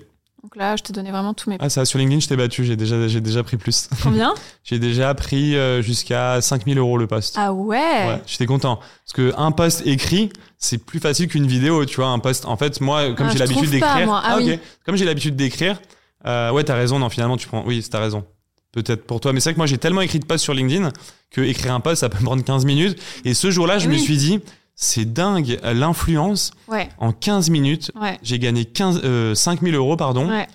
Et ce jour-là, c'est marrant parce que je gagne beaucoup plus avec mes autres activités. Et pourtant, ce sentiment d'avoir gagné beaucoup d'argent, eh ben, je je l'ai jamais eu autant qu'à ce moment-là. Ah ouais, bah, je comprends totalement ce que tu veux dire. Mais moi, ce je, je suis, sentiment-là, il est dingue. je suis hyper heureuse de savoir que tu as vendu un post 5000 euros parce que ça me fait penser qu'il faudrait que j'augmente mes prix. En fait, quand j'ai commencé à, à Je sponsoriser. l'ai fait une fois. Hein. Ouais, mais- Non, je suis plus sur ces prix-là aussi. Quand Ouais, même. mais c'est chic, je trouve. Mm. Quand j'ai commencé à, à sponsoriser des vidéos sur TikTok, je vendais 200 euros. Alors que je faisais déjà euh, une visibilité qui était très grande. Sauf que j'avais jamais parlé avec d'autres personnes qui le faisaient. Et un jour, j'ai parlé avec euh, des gens qui faisaient la même, même visibilité que moi. Mm. Et ils me disent qu'ils vendent leur truc 2500 euros. Et là, j'étais là genre, ah putain, t'es tellement une bisu, meuf. Et du Ouais. jour au lendemain, Du jour au j'augmentais. lendemain, et ça a fonctionné. Bah, il s'est rien passé, tu vois. Enfin, juste, euh, les gens ont accepté ce prix-là. Et j'étais là genre, oh là là, mais. Mais est-ce que tu es d'accord que ce sentiment de, je sais pas si on peut dire de, de gagner de l'argent facile, je trouve que c'est, péjoratif parce que c'est pas ce sentiment-là, Oui. mais ce sentiment de se dire, moi c'est plus le sentiment en mode, j'ai construit une communauté Ouais. hyper rentable, mais il y a aussi ce côté, j'ai construit une grosse communauté. Ouais. Et aujourd'hui, d'une certaine manière, c'est la récompense de tout le contenu que j'ai créé. Quoi. Quand t'es créateur de contenu, que tu te fais chier à créer des contenus tous les jours, Je suis d'accord. le jour où on te donne 3000 euros pour un poste, en fait, tu dis pas que c'est de l'argent facile, tu Non. te dis plus c'est ma récompense et Ouais. elle est trop stylée la récompense, tu vois. Ouais, je suis vraiment d'accord avec ça. Ouais, ouais. Et euh, non, du coup, non, c'est pas, je sais pas vraiment le sentiment d'argent facile. hein. C'est vraiment, euh, c'est, c'est très rentable, quoi. C'est ça. C'est parce que gagner, je t'ai dit, 5000 euros en 15 minutes, j'étais comme un fou. euh, Ah oui. Parce que proportionnellement au temps investi. et est-ce que tu as une chaîne YouTube ou pas? Ouais, j'en ai une, mais je poste vraiment rarement. J'avais fait un challenge une fois. C'était en décembre, il y a bah, deux ans, quoi, quasiment, où j'avais faisais une vidéo par jour pendant un mois. Et ça avait super bien marché parce que j'étais passée de zéro abonné à genre 7 ou 8 000, un truc comme ça. Et en fait, euh, après, j'ai arrêté et, euh, et c'est long, de, c'est long de faire des vidéos, putain. C'est énorme, mais tu les as déjà les vidéos sur TikTok? Pourquoi tu les mets pas en vidéo si, en je, short? les, je les mets en shorts, par contre. Mais euh, ça, ça fait pas. euh, Enfin, moi, j'ai pas du tout une, grosse- une grosse chaîne sur, sur euh, YouTube. J'ai peut-être quoi 10 000 abonnés C'est déjà bien de l'avoir développé en peu de Oui. temps comme ça, moi je trouve. Mais euh, alors, si je dois te donner un petit tips, un petit Ah hack, bah ouais. j'ai un hack pour toi. Ah bah ouais. En ce moment, il y a un Eldorado sur Facebook. Je sais que ça paraît bizarre. Mais je le fais aussi sur Ah, tu le Facebook. fais déjà sur Facebook. C'est trop bien. Hmm. T'as vu les stats Elles sont incroyables en ce moment. incroyables. Les gens sous-estiment et c'est c'est en ça que c'est important dans le digital d'avoir une culture un peu globale. Ouais. Parce que tu vois, si tu parlais à un influenceur aujourd'hui de Facebook qui fait des vidéos, il dirait mais pas du tout, Facebook c'est dépassé, il y a que des vieux comme les gens disent, il y a que des jeunes sur TikTok en gros. Ouais. Alors qu'en fait sur Facebook, c'est là où tu peux potentiellement faire les plus gros buzz, les plus gros reach et cartonner. Euh, mais tu le fais déjà du coup. Bah du un coup, euh, une, vidéo. Non mais si, c'est super. Mm. Mais une vidéo, je la poste sur tous les réseaux en fait. Euh, Tous les réseaux, ouais. YouTube, etc. Ouais. Euh, donc, euh, au niveau des. Est-ce que tu fais des, des NFT aussi ou pas? Est-ce que tu t'intéresses au projet NFT Est-ce que tu as déjà acheté des NFT Et est-ce que tu donnes des conseils aussi là-dessus ou c'est vraiment que crypto, toi? Alors, ça s'appelle les cryptos de carreau parce que c'est ce que les gens comprennent, mais en réalité, ça parle de tout le Web3, toute la blockchain, tous ces trucs-là. Donc, je traite des sujets NFT de temps en temps. Néanmoins, alors, j'ai jamais acheté de NFT. On m'en a déjà offert plusieurs fois, donc j'en possède. Euh, mais je vais pas trop sur ce sujet parce que je trouve que c'est encore vraiment le Far West et que c'est genre 80% de bullshit et 20% de trucs cool. Et moi, j'ai besoin que ça, c'est genre que ça se digère un petit peu encore euh, avant d'y aller. Tu fais super attention, en fait, euh, notamment à cause de ton audience, de pas balancer n'importe quoi. Donc, tu prends vraiment. euh, Bah, déjà, je fais jamais de quoi. partenariat avec des trucs NFT, ça jamais. Euh, Et par- pourquoi jamais, en fait, du coup? Parce qu'il y a des produits qui pourraient te plaire ou Parce t'aimes bien le graphisme et tu le dis sympa. travail que ça me demande d'évaluer si le projet c'est de la merde ou pas, il est trop grand. Parce qu'il y a 80% de bullshit. Tu vois ce que je veux dire? Donc, Ouais. Du coup, moi, je vois NFT, Et puis ça même si dégage. c'est pas bullshit, ça peut aussi oui, c'est ça. cracher. enfin, donc, oui. dans tous les cas, ouais. Euh, c'est il y aurait un NFT, risque ça trop grand. dégage pour l'instant. Et plus tard, euh, probablement que oui. Tu vois. Et sur un drop par exemple gratuit, je te dis ça parce qu'avec Eskimos on lance une collection, là on en fait 1000, ok, une édition euh, gratuite. Euh, si euh, une entreprise comme la mienne venait te voir Ouais, pour euh, t'acheter un, un contenu sur ta Ouais, newsletter ou pour pouvoir faire ce drop qui est gratuit, Mhm. Est-ce que même ça, ça pourrait te gêner ou tu dirais finalement le drop c'est que c'est un non, cadeau si gratuit c'est un tu vois truc où les Si- gens ils vont pas dépenser de l'argent euh, sans savoir. Limite c'est euh, bien, ça leur fait un cadeau. euh. C'est ça. Euh. Ça, c'est un truc, euh, c'est OK. Mais sinon, je vais pas vendre des projets qui vendent des NFT, alors que moi, ça me coûte trop de travail de d'évaluer si, c'est- si le projet c'est de la merde ou pas. Ok. Tout à l'heure, je t'ai dit, euh, t'es la hum, l'influenceuse la plus reconnue en France sur le- la crypto, et tu m'as dit ah peut-être pas, je sais pas. Est-ce que tu avais des noms en tête? Parce que moi je vois pas. euh, euh, Euh, bah, C'est-à-dire, euh, en, en tant que nana, je, je, je connais pas beaucoup, enfin, je Ok. connais pas vraiment d'autres nanas, Voilà. mais ça veut pas dire qu'il y en a pas. Ouais. Mais Il y en a de plus en plus, non, il y Des une- mecs, il y en a plein. Des mecs, il y en a plein. Enfin, oui, beaucoup plus connus que moi, largement. Ouais. Mais des femmes, non. Ben, j'en connais pas trop, donc euh, peut-être qu'il y en a, mais que moi, elles sont peut-être juste tellement dans le secteur crypto que moi, je les connais pas, typiquement. Mais euh, Il y a de plus en plus de concurrence, non J'ai l'impression qu'il y a de plus de plus de micro-influenceurs qui se lancent sur le- le- la- l'influence de la crypto. alors, je t'avoue que je suis pas très alerte sur la concurrence. Je regarde jamais, donc j'en sais rien. Euh, peut-être, mais euh, T'es concentré, ouais. ça en fait, ça m'intéresse pas du tout. J'ai un peu une tendance à me comparer, qui est facile. Et du coup, je veux pas regarder ce que font les autres, je veux pas regarder les gens qui émergent ou quoi. J'ai pas envie de me stresser pour rien, Mm. euh, à me dire, euh, ça y est, tu vas être dépassé. Je veux même pas savoir, en fait. Donc, T'es focus sur ton projet, quoi. Ouais. Je sais pas tu vois la photo, ça me fait penser à une photo qui circulait en ligne où t'as deux nageurs. Et en gros, euh, qui sont sur deux lignes différentes. Ouais. Et donc, t'as celui de gauche où il y a écrit winner. Et en gros, pendant qu'il nage, il regarde droit devant. Ouais. Et à droite, il y a celui qui a, où il y a écrit loser. Et il est en train de regarder l'autre avancer, tu vois. Donc, toi, tu serais peut-être le, Oui. le winner en train d'avancer Oui. droit. Et puis les autres qui viennent te critiquer Oui. et qui te regardent. euh, Mais c'est plus parce que ça me stresse. devrais leur mettre de- cette photo-là à ceux qui te critiquent d'ailleurs Ah ouais, sur TikTok. raison, Je te l'enverrai, vraiment euh, tu la Ah trouveras ouais, facilement. Volontiers. Euh, Est-ce que tu t'es dé- tu t'es déjà dit peut-être euh, un jour j'aurai tellement de notoriété que peut-être je lancerai ma propre crypto? Autour de la newsletter et qui donnerait peut-être des. Tu vois par exemple le- si ta crypto elle coûte euh, le token il coûte par exemple 20 dollars. Ouais. Si tu l'achètes, bah t'as un accès euh, dans la newsletter, t'as un bloc en plus, tu vois, ou, Ouais. ou un NFT. Ou voilà. Est-ce que t'as pensé à aller plus loin dans Largement. Ouais, c'est un projet que, que j'ai déjà euh, creusé. Et donc, avec une équipe de développeurs, on a commencé à placer les bases pour que ça puisse exister facilement. Euh, maintenant, là, en ce moment, j'avais pas envie de m'en occuper. Mais ça pourra faire partie des possibilités d'évolution parce que j'ai déjà les bases techniques qui existent pour le faire. C'est quoi les bases techniques en gros? Bah, ça c'est euh, créer euh, quoi euh, euh, les trucs pour plugger une crypto avec ton site internet, pouvoir créer les espaces, etc. Même techniquement, ben, la doc de la crypto, etc. Enfin, c'est tous ces sujets-là, quoi. Ok, d'accord. Ah, donc, tu as déjà pensé à ça. Ouais. Ok, euh, super intéressant. Euh, Est-ce qu'il y a des choses euh, que tu aimerais bien nous partager, qu'on aurait peut-être oublié C'est quoi ton quotidien aujourd'hui tu, travailles de chez toi? Combien de vidéos tu fais par jour? En fait, en général, je commence la journée par faire une vidéo. Sauf si j'en ai d'avance ou quoi, mais bon, en général, je fais ça. Et après, ben, c'est très aléatoire, quoi. J'ai eu quelques rendez-vous, euh, quelques podcasts euh, à l'autre bout de Paris. euh, quelques... Désolé.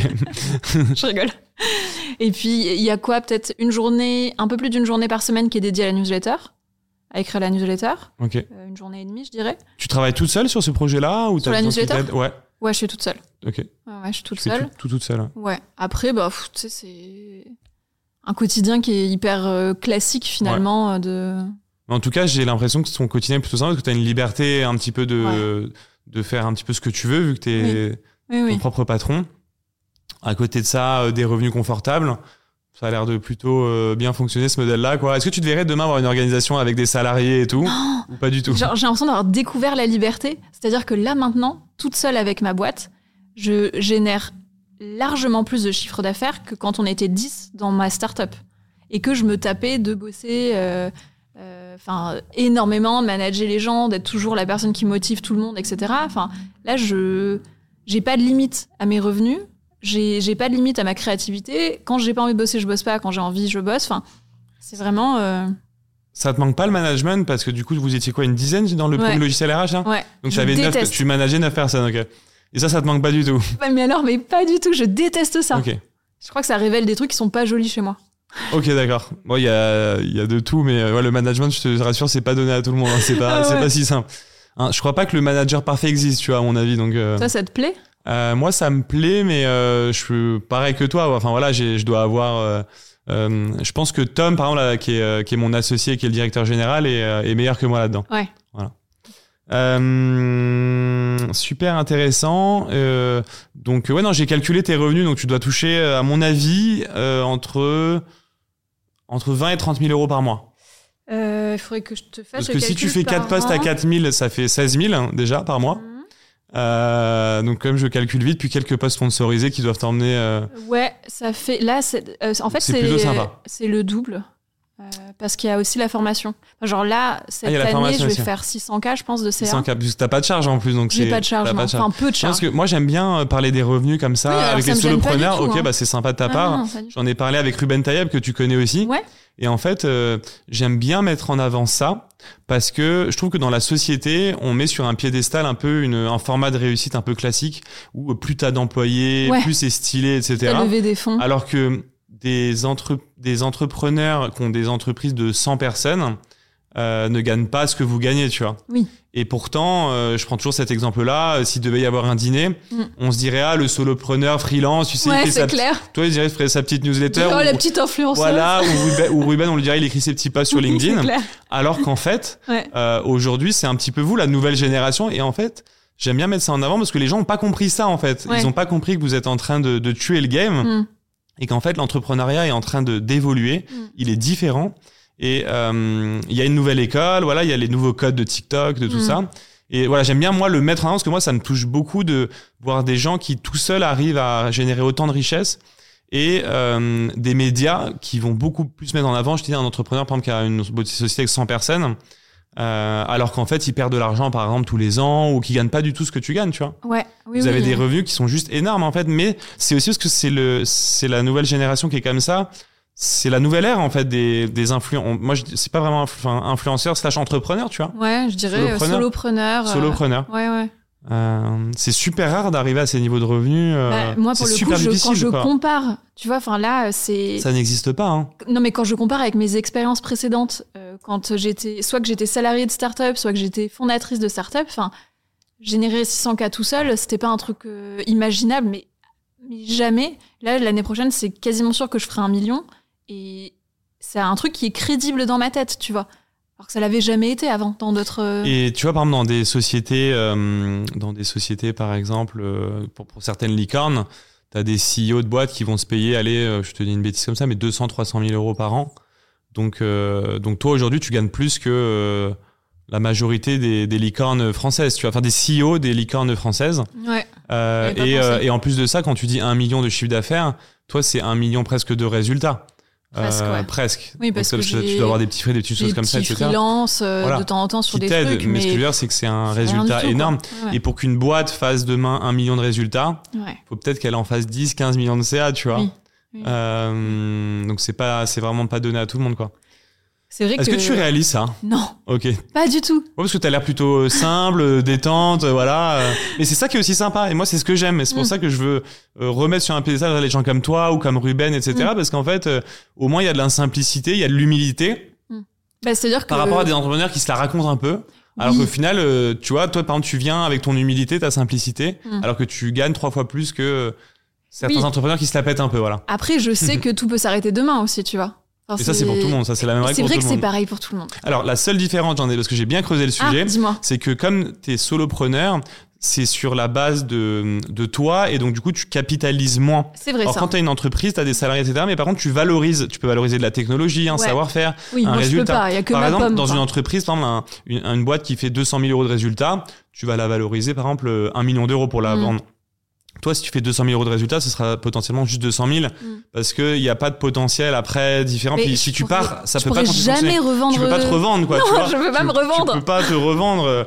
Donc ça, donc ça fonctionne. pas. Donc c'est dans ça que tu capitalises un peu moins. Je donc forcément, il capitalise peut pas y avoir que tout. des avantages. Non, non, c'est vrai. Mais c'est vrai que j'ai pas de stratégie en fait. Déjà à la base, c'était même pas un business. J'ai fait ça juste parce que je, je m'ennuyais et que je me disais bon ben je vais faire des trucs amusants.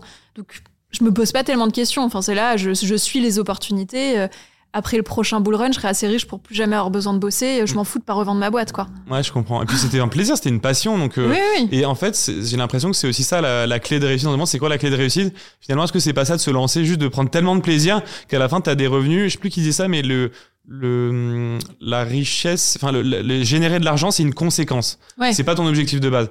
Les gens qui génèrent beaucoup d'argent, en général, c'était pas du tout leur volonté initiale. C'était plus euh, Ouais. de, de- par passion de développer un truc, tu vois, comme tu le fais. Oui. Euh, Après, euh, je trouve que pour se protéger dans ce milieu-là, c'est mieux de le voir comme un business. Moi, typiquement, comme j'ai commencé un peu naïvement et que de base, je suis euh, un peu une nana. euh, Enfin, genre, je suis pas un requin non plus, tu vois.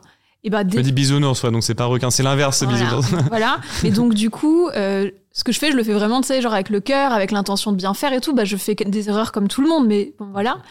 Et du coup, des fois, quand je me prends des putains de bad buzz ou des trucs comme ça, et que je me dis, tu sais, je fais même pas ça euh, dans une intention business, Mhm. nanana, je fais les choses un peu simplement, ça te fait encore plus chier, je trouve. Alors que dès que tu te dis, ok, je sais pourquoi je fais ça, pour faire de l'acquisition, pour gagner de l'argent, pour machin, les bad buzz, tu t'en fous, c'est pas toi, en fait. Je suis ça. entièrement d'accord avec ce que tu viens de dire et c'est super important parce que du coup, c'est, euh, c'est, je sais pas si on peut appeler ça une carapace, mais au moins, euh, tu sais que c'est du business Ouais. et donc tu mets pas d'ego, tu prends pas ça. les choses personnellement parce Exactement. que si tu mets 100% personnellement, dès que tu te prends une insulte, tu la prends ouais. et donc tu te tiens pas après. Non. Donc euh, là, au moins, il y a un rapport un peu froid par rapport à la critique. Ouais. C'est du business. Euh, donc moi, ça, je trouve ça, euh, je trouve ça génial. Mm. Comment tu, parce que du coup, tu as eu une ascension assez forte en peu de temps. Mm. Comment tu gères avec tes proches aujourd'hui ou, ou ta famille, ça Parce que tu as dû créer un décalage. euh, Alors, je sais pas si tes proches s'en rendent compte aujourd'hui. Peut-être quand ils verront le podcast, ils comprendront. Euh, Euh, Alors mes proches aussi, parce qu'on discute de tout. Par Parce que passer de 0 à 1 million, euh, en gros, en un an et demi, ouais, ou deux, enfin, ça, ça n'existe pas. Donc, ben, c'est assez rare. Ben ils sont, en fait, euh, ils s'en foutent. Enfin, ça les fait marrer. Ce qui, ce qui est plutôt plus drôle, c'est que eux, ils se foutent de ma gueule tout le temps en disant genre ouais, c'est bon, on est copains avec une star. Et du coup, Mm. euh, ça m'arrive de temps en temps qu'on m'arrête dans la rue. Peut-être ça m'arrive une fois par mois, un truc comme ça. Et quand je suis avec mes potes, à chaque fois ils me regardent, ils disent ah donc en fait c'est vrai cette histoire. c'est plus ça. Sur les trucs des revenus, bah ils sont contents pour moi. Ils disent qu'un jour je nous achèterai un immeuble pour qu'on vive tous ensemble, mais c'est tout, tu vois. euh, Trop bien. Mais je te rassure, la chariade des, des amis proches dans ce genre de domaine, c'est toujours c'est ça. normal. ouais. Mais au début, elle est pas forcément simple parce que quand tu décides de te lancer, t'as plein de gens qui se lancent. Quand tes amis proches te charrient, moi, ça, moi, j'ai eu de la chance, j'ai pas eu ça. Mais je pense que ça peut être difficile que si tes amis, tu vois, se moquent un peu et tout, ouais. tu te dis, ah merde, peut-être je vais arrêter, tu vois, je sais pas où je vais. euh, Ouais. Oui, non, Toi, t'as pas eu peur quand tu t'es lancé, tu t'es pas dit on va me charrier euh, Ben, on, on se charrie déjà beaucoup euh, avec mes amis et ils se moquaient de moi. Et puis encore maintenant, enfin, c'est les premiers à se. Franchement, mes haters, euh, c'est de la gnognotte à côté de mes amis, quoi. Mais C'est avec beaucoup de bienveillance, donc Ouais. euh, je m'en fous, tu vois. C'est trop drôle, c'est marrant. Mm. C'est une, une belle amitié du coup, parce Oui. que vous vous entendez tellement bien que oui, c'est pas oui, c'est euh, vraiment. c'est là, Carole, l'influenceuse, euh, avec ses vidéos TikTok. Enfin. Et donc, ça t'a jamais déstabilisé les haters ou enfin t'as jamais si, à un moment ah donné, bah si, euh, t'as jamais reçu genre une vraie menace sur Instagram ou? Ben, il y a eu une période où je recevais genre plusieurs centaines d'insultes par jour en DM. Il y a eu une- un moment l'été dernier, j'ai dû couper mon téléphone pendant un mois entier. Un mois entier, j'ai arrêté de bosser et je me suis même dit, mais en fait, à quoi bon j'arrête? C'est de la merde, me faire insulter autant, euh, c'est bon. Donc si, j'ai eu ça quand même. C'est dingue. Et euh, est-ce que tu fais attention à, par exemple, ton, que ton adresse soit pas en ligne?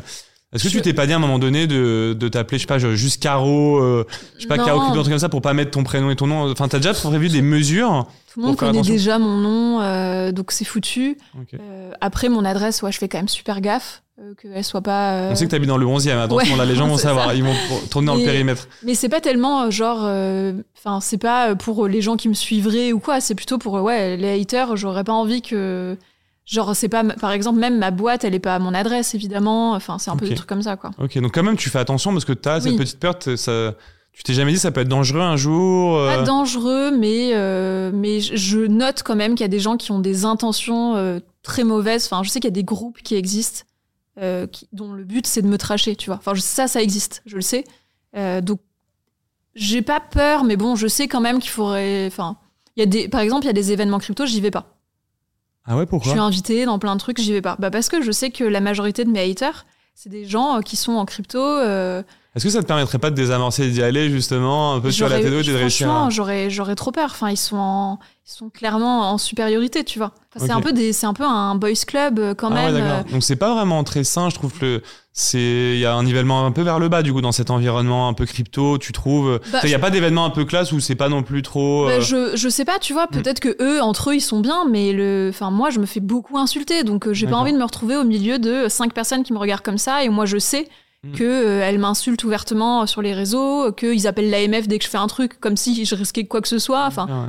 Ah ouais, donc quand même ils t'ont bien, ils t'ont Ah bien- oui. tu t'es bien fait emmerder quand même. Ah oui, oui. Enfin, moi, des fois, je dis aux gens, les gars, euh, enfin, si jamais je devais être en prison, j'y serais déjà parce que je pense que j'ai 2000 tags de l'AMF euh, en disant, mais qu'est-ce qu'a fait celle-là Alors que dès que j'ouvre la bouche, tu vois. Tu t'es déjà dit euh, peut-être j'arrête, euh, en fait c'est trop, je peux pas. Ouais, l'été dernier, je me suis dit Ah, ça. l'été dernier Ouais. tu t'es dit ça. ouais. Bah, quand j'ai arrêté pendant un mois, je me le suis dit. Mais non, je me le dis plus. Enfin, Ça doit être, franchement, je me mets à ta place et je pense que ça doit être super dur Mm. parce que moi, tu vois, euh, tu vois, quand j'ai lancé mon podcast au début, je me suis fait grave critiquer euh, Ouais, par des haters ouais. parce que c'est toujours pareil, il y a la majorité dormante ouais. et puis t'en as toujours, il y a, puis il y a des Ah mecs qui te suivent en plus, ça veut dire qu'ils te suivent de Instagram. Oui. Après, ils vont te critiquer sur Twitter, Mais- ils viennent sur YouTube, c'est le même. Ils sont trop, donc, ils, sont, très actifs. obsédés en fait. ils sont des- obsédés et du coup, ce qui est chiant, c'est que ils sont tellement, ils sont genre peut-être mille fois plus actifs Oui, que, un- majorité dormante qui, Mm. qui, qui, qui est intéressée par ton contenu. Et du coup, je me mets à ta place parce que moi, ça a été quand même, c'est léger, quoi. Tu vois, c'est, Ouais. c'est quelques temps, en mais ça me faisait chier parce que la vérité aussi, c'est que parfois, il y a, il y a des vérités aussi. Tu vois, ils peuvent pointer un truc, bah oui, oui. un, un, un, un truc avec lequel t'es pas à l'aise, un Mm. truc comme ça. Donc, ça, ça demande de, d'avoir un trait, d'avoir de la maturité. Mm. Mais en même temps, c'est grâce à ces obstacles aussi qu'on se construit, qu'après, du coup, on devient plus fort et on est plus à l'aise. Mais je me mets à ta place et ça doit pas être, euh, Euh, moi, il y a quand même Ça une fois, j'avais un. c'est des vraies menaces et tout, quoi. Ah bah oui, une fois, j'avais un J'ai live. pas eu ça, menace. J'avais un live prévu sur euh, BFM. J'étais sur le plateau. Ils étaient à deux doigts de dire euh, antenne, 20 minutes. Les journalistes m'ont fait descendre du plateau. Ils m'ont dit c'est quoi ça? J'avais un concurrent qui avait tweeté euh, BFM fait monter une arnaqueuse sur scène, nanana. Et donc ils m'ont dit explique-toi. Donc j'ai dû leur expliquer euh, qui j'étais, ce que je faisais, que c'était un concurrent, que pourquoi, que machin, que truc, avant qu'ils me permettent de remonter euh, sur scène. tu vois. Donc c'est vraiment un délire de. Euh, Enfin, l'ai pas mal vécu, moi. je- ça m'aurait saoulé que le journaliste vienne me. Enfin, je l'ai archi, je l'ai pas, je sais archi pas si on peut parler de présomption d'innocence, mais j'aime. Enfin, Ouais. que quelqu'un me. Oui. On appelle ça Me m'accapare, enfin, me, En fait, il suffit que quelqu'un dise. me tire à partie comme Ouais. ça et que. Sur la base d'un truc qu'il a vu en ligne, ça Ouais. me gênerait, mais en même temps, est-ce qu'ils font pas leur boulot aussi pour s'assurer de leur. euh, Bah, ils, sont, ils sont inquiets, tu vois. euh, ok, soit euh, ils, ils- ils sont inquiets. Bon, ben. Enfin, moi, je sais que je vis ce genre de choses et que je passe à travers et que, euh, C'est chaud. en même temps, je réussis mieux que tous mes concurrents qui font ce genre de choses. Donc, euh, T'es celle qui le réussit le mieux, mais en même temps, le, le contrepartie, c'est que tu on te fait chier. euh. Mm. Ouais, bah c'est c'est relou. Hein. Je sais pas d'où ça vient cette haine sur les réseaux sociaux, pourquoi ça continue autant, Ouais. mais euh, et, et, en- et encore une fois, moi, mon constat, c'est que les haters sont beaucoup plus actifs que les les, les gens La majorité la silencieuse. majorité silencieuse, ouais. quoi. ouais. Et ça, faut vraiment le comprendre, c'est que pour un Ouais. avis négatif, Ouais. genre, tu peux avoir même genre 1000 ou 10 000 personnes oui. contentes, quoi. Bah, des fois, quand je suis un peu surmenée, enfin, je sais pas si tu le fais toi, mais euh, quand euh, ça devient trop oppressant, euh, les trucs avec les haters, euh, que ça dépasse un petit peu ce que j'ai l'habitude de supporter, je vais le dire en fait en story, par exemple sur Instagram, parce que je sais que bah, tous les gens qui n'ont pas l'habitude de m'écrire, et ben là, je sais que je vais recevoir 500 messages de gens qui disent Caro, ce que tu fais, c'est génial, bien, tu ça. nous aides, tu nanana. Et du coup, je me sentais, genre, ça me permet de remettre un peu les pendules à zéro de ok, c'est pas parce qu'il y a un connard euh, qui a fait partir un buzz euh, sur ta gueule que du coup, ça veut dire que voilà. C'est trop bien ça. Tu devrais peut-être. Est-ce que t'en parles un petit peu de tout ça ou pas? Ouais, dans tes Oui, vidéos. j'en Parce que parle moi, je trouve ça aussi sympa pour la communauté Mm. de d'en parler pour aussi les sensibiliser parce que quand tu vas être plus tu vas être proche de ta communauté, plus il faut être transparent Ouais. et justement leur dire que. Tu sais, même à ta place, je sais pas ce que je ferais, genre screenshot de tous les mauvais DM Mm. en mode regardez, c'est n'importe quoi. Alors je le fais quand même régulièrement parce que quand je suis submergée, je me sens obligée de le partager. Par contre, euh, j'ai j'ai pas non plus envie de le faire trop parce que après, enfin, on, on retient pas beaucoup de choses associées à une personne. Et moi, on retient Caro, c'est Nana, crypto. Et le deuxième truc qu'on va retenir, c'est soit euh, euh, féminisme, parce que je parle beaucoup sur ces sujets-là, soit hater. Et ça me fait chier Je comprends. que parmi les Ah oui. sujets qui sont affiliés à moi, il y ait ce truc-là. Donc C'est chiant. bon, Donc c'est compliqué toi parce que si tu réagis trop, on te remet une nouvelle étiquette et toi ça. t'as envie d'être reconnu pour d'autres choses. euh.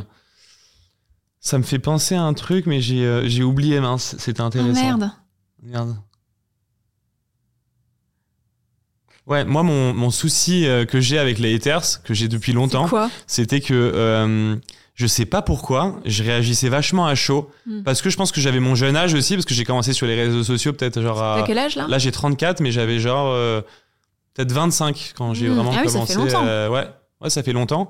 Et comme j'étais jeune, euh, et même aujourd'hui, pour te dire, je travaille encore, j'ai un petit côté, euh, j'ai envie de répondre, mais c'est un côté super puéril en fait, et que j'ai grave réglé. Je trouve que j'ai Mmh. réglé peut-être à 95%. Mais j'ai toujours le 5% où j'ai envie de réagir. Et euh, ce qui est compliqué, c'est que j'ai ma société aussi derrière. J'ai Eskimos, j'ai j'ai mes collaborateurs. Ouais. Et donc, du coup, j'ai dû prendre la responsabilité aussi parce que quand tu vois euh, euh, le dirigeant de la boîte dans laquelle tu travailles répondre une insulte ou un truc comme ça, c'est vachement mal vu, je trouve. Ouais. Et puis même Oui, pour oui. moi, ça me décrédibilise. Totalement. Donc, les haters m'ont mis dans la merde deux fois. Ça veut dire Mmh. qu'ils m'ont d'abord mis mal Oui. et ensuite j'ai répondu, donc je suis rentré dans le jeu. Et donc ça m'a remis mal et on m'a dit en interne, voilà, tu devrais faire attention et tout. Mmh. Donc maintenant, je fais super attention parce que si la cause elle est là, j'ai la responsabilité des gens avec lesquels je travaille, je peux pas me permettre que ma marque soit associée à ça. Ouais, c'est sûr. Mais quand même, malgré tout ce que je viens de dire, parfois envie, quand il y en a un qui est vraiment trop fort, Ah ouais. Qui te prend tu as vraiment envie de l'envoyer Ah chier, ouais. tu vois. Mais, euh, mais le mieux, c'est de pas rentrer dans le jeu, de pas répondre du tout. Ou alors de réussir à répondre de manière très calme, très froide. Et ça, c'est un travail pour le coup, euh, Ça, c'est dur. de rester froid. Est-ce que tu le fais parfois un hater qui te rentre vraiment dedans? Tu lui réponds très calmement. euh, Je réponds jamais, genre, en fait. genre, il, te- il fait le hater 90%, puis à la fin, il pose une question. Mm. Et tu réponds juste à la question propre, tu vois. Je- en fait, je comme je regarde jamais les commentaires, euh, ce type-là de haters, moi, je les vois pas, je leur réponds jamais. Euh, ce que je vois, moi, c'est genre les bad buzz, euh, au sens, euh, les gens, un- quelqu'un fait un tweet sur ma gueule et puis ça part viral et puis il commence à avoir plein de gens qui me, qui me, qui me le partagent ou que je reçois des insultes en DM. Mais du coup, je réponds pas aux insultes. Donc, moi, j'ai pas ce problème de devoir répondre aux haters, je réponds pas. Puis t'en as aussi beaucoup plus. C'est moi, c'est plus simple peut-être quand j'en ai qu'un. Tu vois, je le Oui, vois vraiment, je le le cible. vois Toi, et t'en as tu- 200. Tu dis moi, auquel truc quand t'en as beaucoup d'un coup. Oui, mais je regarde pas. De toute façon, je regarde pas les. Vraiment, je regarde aucun commentaire, donc je peux pas les voir. Est-ce que tu trouves pas que je change de sujet, mais que l'algorithme d'Instagram est moins puissant que celui de TikTok Que j'ai l'impression que c'est un peu la pente descendante d'Instagram. C'est plus dur de performer aujourd'hui sur Instagram. Euh, je me rappelle, à un moment donné, tu pouvais faire un post et gagner 5000 abonnés d'un coup sur Instagram. Ah ouais? Aujourd'hui, c'est moins le cas. Et sur euh, TikTok, euh, sur TikTok, tu peux vraiment aller, y aller plus fort. Eh ben, j'ai pas vécu ça, moi, pour le coup. Tu performes pas plus, tes vidéos font pas plus de vues sur TikTok que sur Instagram? Alors, quand j'ai du buzz, le buzz est incommensurablement plus grand sur TikTok. Ça, c'est vrai. Quand les cryptos sont un peu en fame, 80% de mon acquisition, c'est via TikTok. Mais le reste du temps, euh, en fait, je trouve plutôt que l'algorithme de TikTok, il est beaucoup plus volatile. Si ça performe, ça performe très loin, mais si ça performe pas, tu peux faire une vidéo à 5000 vues. Alors que. Instagram, je ferai jamais moins de 20 000 vues. C'est dans tous les cas. Je suis d'accord. C'est vraiment, moi j'ai la même euh, ligne Ouais. 20 000. Une vidéo, c'est 20 000. Mais du coup, c'est un peu chiant parce que j'ai plus trop de surprises. Ça tourne autour de 20 000. Tu vois, il y a un côté un peu. euh, Ben, Ça tourne autour de 20 000 sur Instagram, quoi. Alors que bon, c'est- sur TikTok, c'est vrai que t'as la déception. C'est un peu plus le casino TikTok. oui, exactement. Parfois, t'as genre, euh, Ouais. tu mises, y a rien, tu fais genre 500 vues. Ouais. Et d'un coup, bam, t'en as une qui explose. Et là, ça te fait une petite Oui. euphorie, tu vois, une petite adrénaline. Après, peut-être que toi, c'est un peu plus difficile parce que tes sujets, ils sont Mm. moins euh, des sujets de tendance. Alors que moi, je- enfin, en gros, moi, j'ai pas de talent euh, de. Comment on appelle ça? J'ai pas de talent de réseaux sociaux. C'est juste, si jamais le sujet intéresse en ce moment, qualité médiocre, eh ben, ça va cartonner. Quand le sujet intéresse moyennement, ça reste moyen. T'es sur un sujet qui est, je pense, qui est mainstream, qui est aussi d'actualité, qui Mm. intéresse. Euh, c'est vrai que moi, je prends la parole parfois pour dire des trucs, franchement, où la c'est pas du tout mainstream. En fait, c'est très ciblé. Par exemple, une mise à jour de LinkedIn ou euh, Ouais, tout le monde s'en fout de savoir euh, si euh, tu fais autant de likes la première, ça te fait richer ton poste. Enfin, ça, c'est bah, moi, c'est plus niché euh, expertise digitale. Donc, effectivement, mon contenu est pas propice au buzz en réalité. Euh, Mais en tout à cas, part de est- temps en temps. Mais c'est plutôt que si ça fait un buzz, ça dépend de toi, de la qualité de ce que toi tu fais et pas de l'extérieur. C'est-à-dire, est-ce que le marché euh, et répond plus ou moins à ce sujet-là Je Alors je que moi, euh, c'est qualité euh, moyenne tout le temps. Mm. Des fois, ça buzz, mais c'est pas grâce à moi, c'est grâce au marché, quoi. je comprends. Tout ça. C'est la régularité aussi. C'est le fait que tu te fasses ça tous Alors, les bah jours. oui, et puis que les gens m'aiment bien et que Mm, machin. t'as une communauté. trucs, bien sûr. Et euh, j'ai vu un reel passer de toi tout à l'heure sur TikTok où tu disais euh, une crypto que Elon Musk aimait bien. oui, et qu'il a interagi avec. Ouais, mais parce que Mais non, quoi je peux pas parce que Ah. c'est une, c'est un partenariat rémunéré, Ok, d'accord. donc euh, je vais pas en parler là. Ok, Euh, d'accord. Mais euh, c'est. euh, Mais en gros, c'était le fait que Elon Musk apprécie une crypto, c'est ça? Euh, ça, c'est la- c'est juste l'accroche. Ça, c'est l'accroche. C'est ok. l'accroche. Eux, ils capitalisent beaucoup de leur communication là-dessus parce que des interactions avec Elon Musk, c'est assez rare, surtout sur les réseaux sociaux. Ouais, donc s'il like un post de ta crypto, t'es refait quoi. T'es refait, Ouais. mais comme jamais. Tu penses qu'un like sur ta crypto, ouais, ça peut déjà la faire euh, ouais, exploser? Franchement, euh, Elon Musk, il fait quand même beaucoup sur les cryptos. Donc euh, c'est vrai que c'est. Mais c'est. En fait, si j'ai dit ça en phrase d'accroche, c'est simplement parce que mettre Elon Musk en phrase d'accroche, c'est utile. En gros, c'est ça. Vraiment. Oui, oui, non, Enfin, je vois très c'est- bien. Oui, il y a l'accroche TikTok, faut toujours Oui. faire l'accroche. C'est ça. Euh, toi qui n'es pas sur Twitter, est-ce que tu as un petit avis sur Threads qui n'est pas encore lancé? Tu Ben- pourrais le partager ou que tu n'es pas encore inscrite, mais Je suis pas encore Voilà. inscrite, mais j'ai trop envie de tester. J'espère tellement que ça va être Twitter, mais sans la haine. Après, je suis peut-être un peu optimiste. ouais, non, j'ai l'impression que c'est ça. C'est vrai? Ouais, et je te donnerai un tips là en off après pour que tu t'inscrives depuis la France dès maintenant. Oui. A un petit hack, comme ça Oui. tu vas pouvoir y aller en. On appelle ça les, les early adopters. C'est tous les geeks qui arrivent à trouver une manip pour euh, se connecter. Donc, euh, J'ai une question, moi, pour toi, du coup. Est-ce que, parce qu'à l'époque où c'était vraiment la fame de, Club, de Clubhouse, moi, j'y suis pas du tout allée. ok. Et deux mois après, plus personne n'y était. Est-ce que ça, tu crois que ça va être la même chose là C'est une très bonne question. En fait, moi je pense que pour percer sur un réseau social, Ouais. il faut arriver dans les premiers. En gros, c'est le seul moyen. Si tu arrives dans les premiers, ok.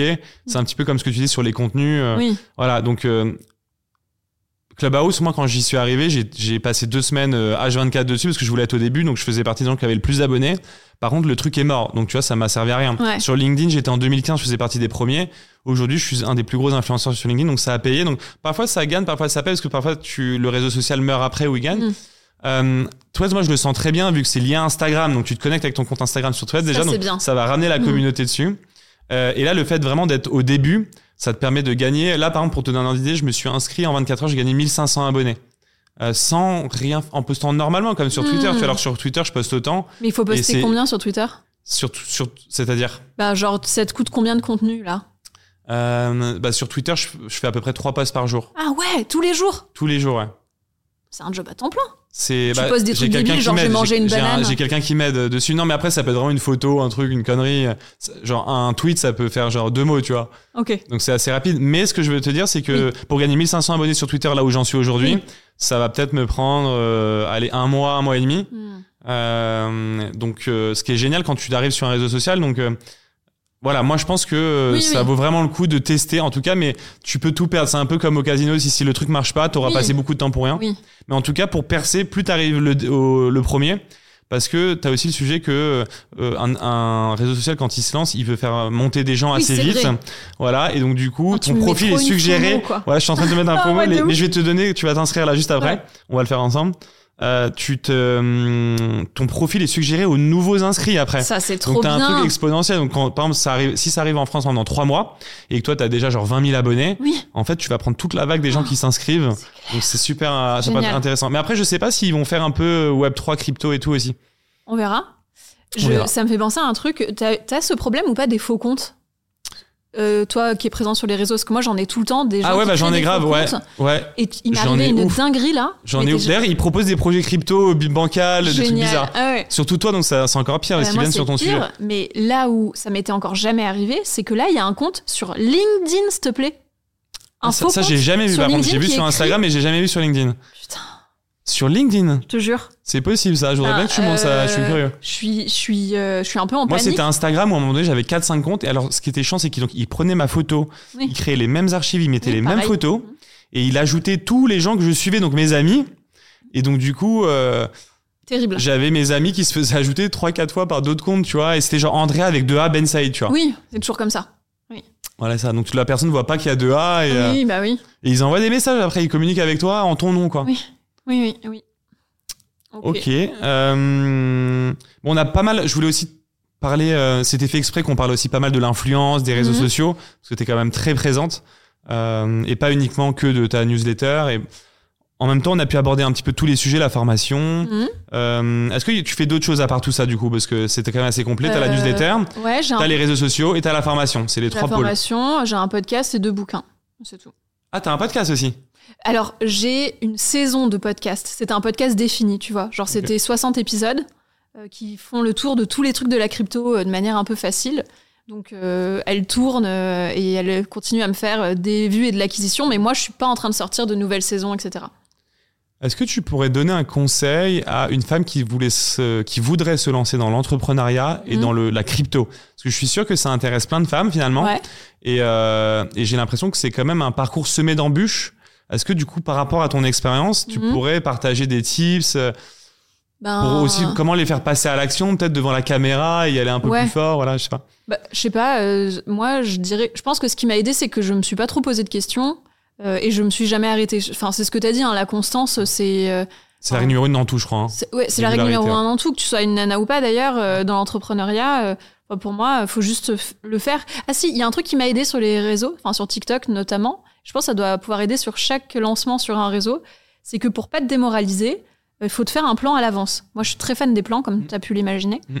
Euh, et du coup, je me suis fait un challenge euh, un mois sur TikTok. Et donc, j'ai posté une vidéo par jour pendant un mois. Et je me suis dit, tu feras le bilan à la fin du mois. Mais tant que t'es pas à la fin du mois, tu n'arrêtes pas coûte que coûte. J'avais fait pareil sur YouTube. Et du coup, je pense que c'est pas mal de faire ça pour te lancer. Comme ça, tu t'es sûr de faire le taf au moins pendant un mois. Et après, tu vois. Si tu veux continuer, si ça te saoule, si machin, etc. Est-ce que tu utilises un logiciel pour poster Par exemple, tu prévois tes 30 posts d'un coup, tu les passes à la main Je sais pas, il y a des espèces de rumeurs, euh, t'es euh, vaudou, qui disent que si jamais tu fais des trucs automatiques pour poster, ça reach moins, etc. Ah ouais. Et C'est possible. Hein bah, il y a, Ils y se a rendent compte pas mal de trucs. euh, Enfin, moi, j'avais testé une fois et tout d'un coup, j'étais passé, euh, je faisais plus aucune vue. Donc, du coup, je fais tout à la main comme une. Bah, figure-toi que les plus gros influenceurs que je, que, que je connais euh, font tous tout à la main. Alors Ouais. c'est dingue, à chaque fois que je leur demande, tu utilises un logiciel, ils sont tous là à la main à Ouais. attendre les chargements de la vidéo qui peut être long parfois. Et je trouve ça trop marrant parce qu'en fait, tout le monde se dirait ils sont organisés et tout, mais en fait, on, est comme tout le monde en fait. Et en fait, Toi aussi, fais ça à la main, moi aussi. Et même les, des- j'ai rencontré des gens qui ont des très très gros comptes, ils font tous à la main. Ouais, ouais, ouais. Tous, tous, tous 100% à la main. Mm. Ça, j'ai trouvé, je trouvais ça marrant. Après, le truc que je fais, c'est que je fais le post sur euh, TikTok et ensuite, c'est mon assistante qui les reposte sur tous les réseaux, tu vois. Ça, c'est pratique, ça, par ouais, contre. Ouais. Ok. euh, Qu'est-ce qu'on a oublié? Est-ce qu'on a parlé de tout? Je Euh, crois qu'on a parlé de tout. On a bien tout balayé comme sujet. Euh, c'est quoi tes objectifs pour la suite, le futur? Et ben là, j'ai un gros objectif, moi, qui. Toi qui as des plans, est-ce que tu as un plan? Est-ce que tu as un plan? Je suis sûr que tu as un plan à 100 000, euh, à 100 000 personnes abonnées à ta newsletter. En vrai, je... là, mon plan, c'est surtout que tout soit archi-rodé pour le bull run, pour le- la reprise du marché haussier. C'est, euh, tu vois, euh, la- le dernier bull run, j'ai pas du tout capitalisé. Euh, je faisais. euh, En fait, je voyais que ça marchait bien, mais j'ai pas optimisé. Et j'ai parlé avec un média, que je vais pas citer, qui est là depuis 10 ans et qui me dit Caro, en fait, quand tu es sur les sujets du crypto, il faut être avec le marché. Et donc, quand on est sur un marché baissier, il faut en profiter. Tu structures tout, tu fais moins de vues, tu fais moins de croissance, tu fais moins de chiffres, machin, mais on s'en fout. Ce qui compte, c'est que tout soit, mais vraiment prêt euh, pour que, quand le marché repart, tu fais x4 sur ce que tu produis comme vidéo, euh, ce que tu produis comme contenu, sur tu- en acquisition, tes prix ils font x4 aussi, tes machins, enfin c'est genre en gros, faut tout préparer. Donc moi, je suis en phase de, tu sais, je prépare mon marathon. C'est super intéressant parce que tu as la même stratégie pour investir, en fait, finalement. Oui c'est En fait, ta stratégie sur les réseaux sociaux, c'est la même. Ton plan est le même pour investir que sur les réseaux sociaux. C'est très drôle. Et je trouve ça super intéressant, en fait, de capitaliser euh, dans les bons moments. Mm. Mais en même temps, tu gardes la régularité, Oui. mais en préparant quand même un- une phase plus forte pendant le bull run. Est-ce que tu penses qu'il va y avoir un bull run bientôt? Sachant que là, on est en juillet euh, 2023. Ouais. Est-ce que tu crois dans le halving 2024 D'ailleurs, la- le halving du, du Bitcoin, tu sais quand c'est en 2024 C'est en... en- mars, non? J'allais dire, ouais, soit Mm. mars, soit mai, mais je me rappelle plus exactement. ouais, je crois que c'est peut-être mars. Euh, Est-ce que tu penses que le bull run va repartir à ce moment-là ou que va- ça va demander plus de temps? Ben, jusqu'à présent, euh, c'était toujours ouais, à peu près un an après le halving que le Bitcoin était au plus haut. Et moi, je j'imagine que Mm. si jamais il n'y a pas un événement qui vient casser ce, ce cycle, ça, ça va se passer de la même manière que ça s'est toujours passé. En tout cas, c'est sur ça que je mise, moi. Pourquoi t'as pas plus J'ai fait le lien là avec autre chose, mais tu commences à avoir des revenus qui, quand même être- qui commencent à être très très importants. Mhm. Pourquoi tu recrutes pas un petit peu plus de monde pour avoir un petit peu plus de confort? Est-ce que tu penses que tu pourrais le faire? Parce que ça, en- par rapport à ce que tu gagnes, proportionnellement, ça serait pas énorme finalement. Tu m'as dit que tu avais déjà une assistante, mais je te dis une bêtise, tu pourrais en avoir deux par exemple, mais je pense pas que ça te changerait beaucoup ta vie quoi. Ouais, non, en fait. T'as déjà euh, pensé à ça, à un petit peu se consolider euh, En fait, j'ai des prestats. J'ai un prestat avec qui je bosse sur la formation, euh, euh, avec le customer success pour les trucs. Enfin, j'ai des prestats avec qui je bosse et c'est une relation qui met, qui, enfin, que j'aime. On est d'égal à égal. Euh, on bosse sur des projets en vertical, donc en fait, ma vie elle est très confortable. Enfin, il y a rien que je fais parce que je suis obligée de le faire. Enfin, le reste, je délègue, mais pas dans une équipe qu'il va falloir que je manage, qu'il va falloir que je motive. Et à qui il faudra toujours que je trouve des trucs à faire, même si j'ai pas envie de bosser pendant une semaine, j'en sais rien. Tu Je te comprends grave parce que par exemple moi sur le podcast La Little Big Things, j'adore travailler avec des prestats. Ouais, J'ai mon prestat euh, pour le montage, j'ai mon prestat pour la réalisation. ouais, Et tu vois, j'ai mon prestat qui m'a fait le site internet, j'ai trop bien. j'ai mon logiciel pour faire Ouais. les emailing. Et en fait, ça me va très bien de travailler comme ça. Et je comprends le fait de euh, travailler un petit peu avec des prestats d'égal à égal. C'est agréable aussi de travailler comme ça, plus qu'avec une équipe dédiée euh, directement. Et bon, peut-être qu'au bout d'un moment, ça peut devenir intéressant, mais ça dépend des niveaux où t'en es. Oui, c'est vrai que pour Parce que là, quand même, l'instant. si tu fais un million d'euros quand même à un moment donné de, de, de CA, au bout d'un moment, ça commence à être des revenus quand même. euh, je trouve super important et euh, Bah, je sais pas si ça nécessite forcément. Enfin, tu vois, à partir du moment où j'ai le mec avec qui je bosse sur, euh, sur mon site si internet, j'ai le mec pas, avec oui. qui je bosse sur euh, le, le- le design, enfin, tous mes trucs sont un peu faits. Je, je- en tout cas, j'ai pas besoin d'avoir de salariés euh, et j'ai pas envie. Enfin, tu vois, moi, j'ai un truc, c'est que j'ai envie de suivre mon flow. C'est beaucoup de créativité ce que je fais. Et jamais une journée, j'ai pas envie de bosser, je veux pas être contrainte un peu de bosser pour donner le bon exemple. Ça, c'est un truc que j'ai beaucoup vécu en start-up. C'est genre, je suis contrainte de bosser parce que si moi je dis que euh, on s'en fout, on bosse que quand on a l'énergie, bah qu'est-ce qui se passe? Tu vois, enfin, je- tu vois, c'est un truc que j'ai pas envie de vivre. quoi. Je te comprends grave et je dirais même que c'est obligatoire pour être performant dans ce que tu fais parce que pour alimenter ta créativité, il faut que ça suive ton flow. Ouais. Parce que si euh, t'as pas la créativité au, au moment de faire quelque chose, Tu prends ça- deux plombes et c'est nul. Ça prend euh, Ouais. quatre fois plus de temps et c'est nul en plus. c'est nul. Alors qu'en fait, si t'as la montée d'inspiration à un moment donné, tu peux faire ça en, en 15 minutes. C'est tellement bien. Moi, ça me le fait par exemple pour euh, écrire un post, par exemple sur LinkedIn ou euh, écrire un contenu parce que je fais toujours un petit résumé des, tu vois, des, des moments que je passe avec mes invités Mm. pour les épisodes, pour YouTube, etc. Je les fais moi-même parce que justement, je veux que ce soit vraiment quali pour le coup et comme c'est moi qui ai vécu l'expérience. Et donc du coup, ça, je peux te l'écrire en 5 minutes. Mais par contre, si j'ai pas le bon moment, je- déjà, je peux peut-être pas l'écrire, ça, Mais ça oui. vient même pas. Et si ça vient, je vais pas trouver les bons mots et ça peut me prendre peut-être 4 heures. Je suis d'accord. C'est proportionnellement, tu vois. Oh, je suis Et donc, d'accord. il faut suivre dans des métiers comme le tien. Je pense qu'il faut suivre son flow. Je pense que même toi, tu peux par exemple ne pas sur une journée. euh, T'as pas le flow, t'as rien, tu peux pas produire de vidéos et le lendemain peut-être en faire 10 parce que t'es chaud, tu vois. Exactement. Et c'est comme ça qu'il faut bosser, je pense, par contre, dans ton, dans ton domaine. Bah, Il y a pas d'autre ouais. solution. Et de la liberté d'être seul, ça te permet de vraiment le faire sans culpabiliser. J'ai beaucoup ce, ce truc-là de la culpabilité. Je sais pas si tu l'as, toi. La culpabilité, ben, si tu fais un- une journée sans rien faire? Ouais. Euh, Est-ce que je l'ai celle-là? Je pense que non, justement, j'ai appris à la maîtriser par rapport à ce qu'on est en train de dire. Ouais. Parce que j'ai compris les processus de créativité. Mais même si t'as une équipe, etc., c'est pas un truc qui te. Non, j'ai pas. Alors non, parce que pour le coup, j'ai fait un énorme travail là-dessus. Ouais. Parce que euh, pour te donner un ordre d'idée, quand j'ai lancé Eskimos, Mhm. Euh, j'avais tellement ce syndrome-là. C'était quand ça? C'était en 2015. Ok. J'avais tellement ce syndrome-là que je voulais arriver le premier Oui, voilà. et je voulais et, voulais partir repartir le dernier. Oui. Ok, donc pour te dire à quel point j'étais matrixé. Et j'étais comme ça aussi. Et euh, je voulais montrer que j'étais présent, etc. Plutôt que de réfléchir, on va dire, euh, euh, à la situation la plus optimale, Ouais. euh, bah, je mettais euh, des, un petit peu, on va dire, des croyances, je pense. Et euh, Eskimo, je pense, cartonne aujourd'hui parce que justement, je pense que j'ai cassé toutes mes croyances.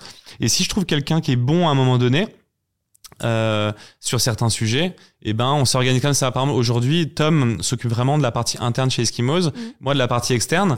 Parce qu'on est vraiment très bon chacun dans notre Mm. domaine et moi je dois pas avoir la culpabilité de ah il a fait le point avec ce manager là Ouais. c'est pas moi il prend ma place Oui, ou ta, ta, ta ouais, ouais. Ou euh, il travaille plus que moi ou Ouais. enfin on pense pas on pense vraiment euh, résultat quoi Putain, mais genre, moi j'ai l'impression que tu décris un fantasme là. bah c'est franchement c'est le mais c'est la clé de la réussite moi je oui, pense je, t'as et d'ailleurs ce que tu il y a plein d'entrepreneurs que je connais qui veulent arriver le premier qui partent le dernier qui veulent mettre leur nez dans tout euh, Mm. qui veulent te montrer qu'ils sont présents qui veulent pas déléguer Ouais. et en fait c'est des boîtes qui ne grossissent jamais quoi Non, donc c'est un gros frein ça pour le coup Oh, hein. je suis d'accord. Et donc, en tout cas, je te comprends grave parce que tu vois, sur Little Big Things, c'est un projet vraiment créatif. Mm, Et mm. euh, par exemple, pour, euh, pour faire le petit euh, synopsis, ou je sais pas comment appeler ça, la petite euh, Ouais, intro. intro de, par exemple, du podcast qu'on a fait ensemble. Mm. Euh, je sais pas quand ça viendra, mais quand ça viendra, faut vite que je me demande en ligne que je Oui. l'écrive, tu vois. Je vois gros. totalement. voilà. je vois totalement. Ok, bah en tout cas, merci euh, pour ton temps. Merci d'être venu du Merci à 11e toi. et d'avoir pris le vélo et de t'être fatigué pour être venu jusqu'ici. Euh, d'avoir répondu présent. Euh, Est-ce que tu penses qu'on a balayé tous les sujets? Je pense que oui, on est plutôt bien, ouais. On a, on a tout balayé. Euh, bah encore, euh, encore merci et un petit message du coup euh, à tous les haters qui nous écoutent du coup. euh, laissez-nous, tiens, laissez-moi des messages. Soyez gentils avec So- nous. Soyez gentils avec nous. Euh, et la majorité dormante, tiens, la majorité dormante, je m'adresse à vous. Du coup, on vous voit pas en commentaire. Venez commenter, venez laisser des, euh, des avis parce que quand t'as un podcast, ça te permet de remonter dans les charts. Ouais. Donc, ce qui est chiant, c'est que euh, s'il y a une majorité dormante aujourd'hui qui aime bien mes podcasts mais qui me met jamais d'avis, bah moi je remonte jamais, tu vois. jamais. Donc, Ah faut me donner de la force un Et peu, ouais. tu vois. Ah ouais, faites ça les gars. Donc voilà, faites ça les gars. Et euh, voilà, donc encore, encore merci en tout cas à toi d'avoir répondu présent. Et puis euh, je te dis à bientôt. À bientôt.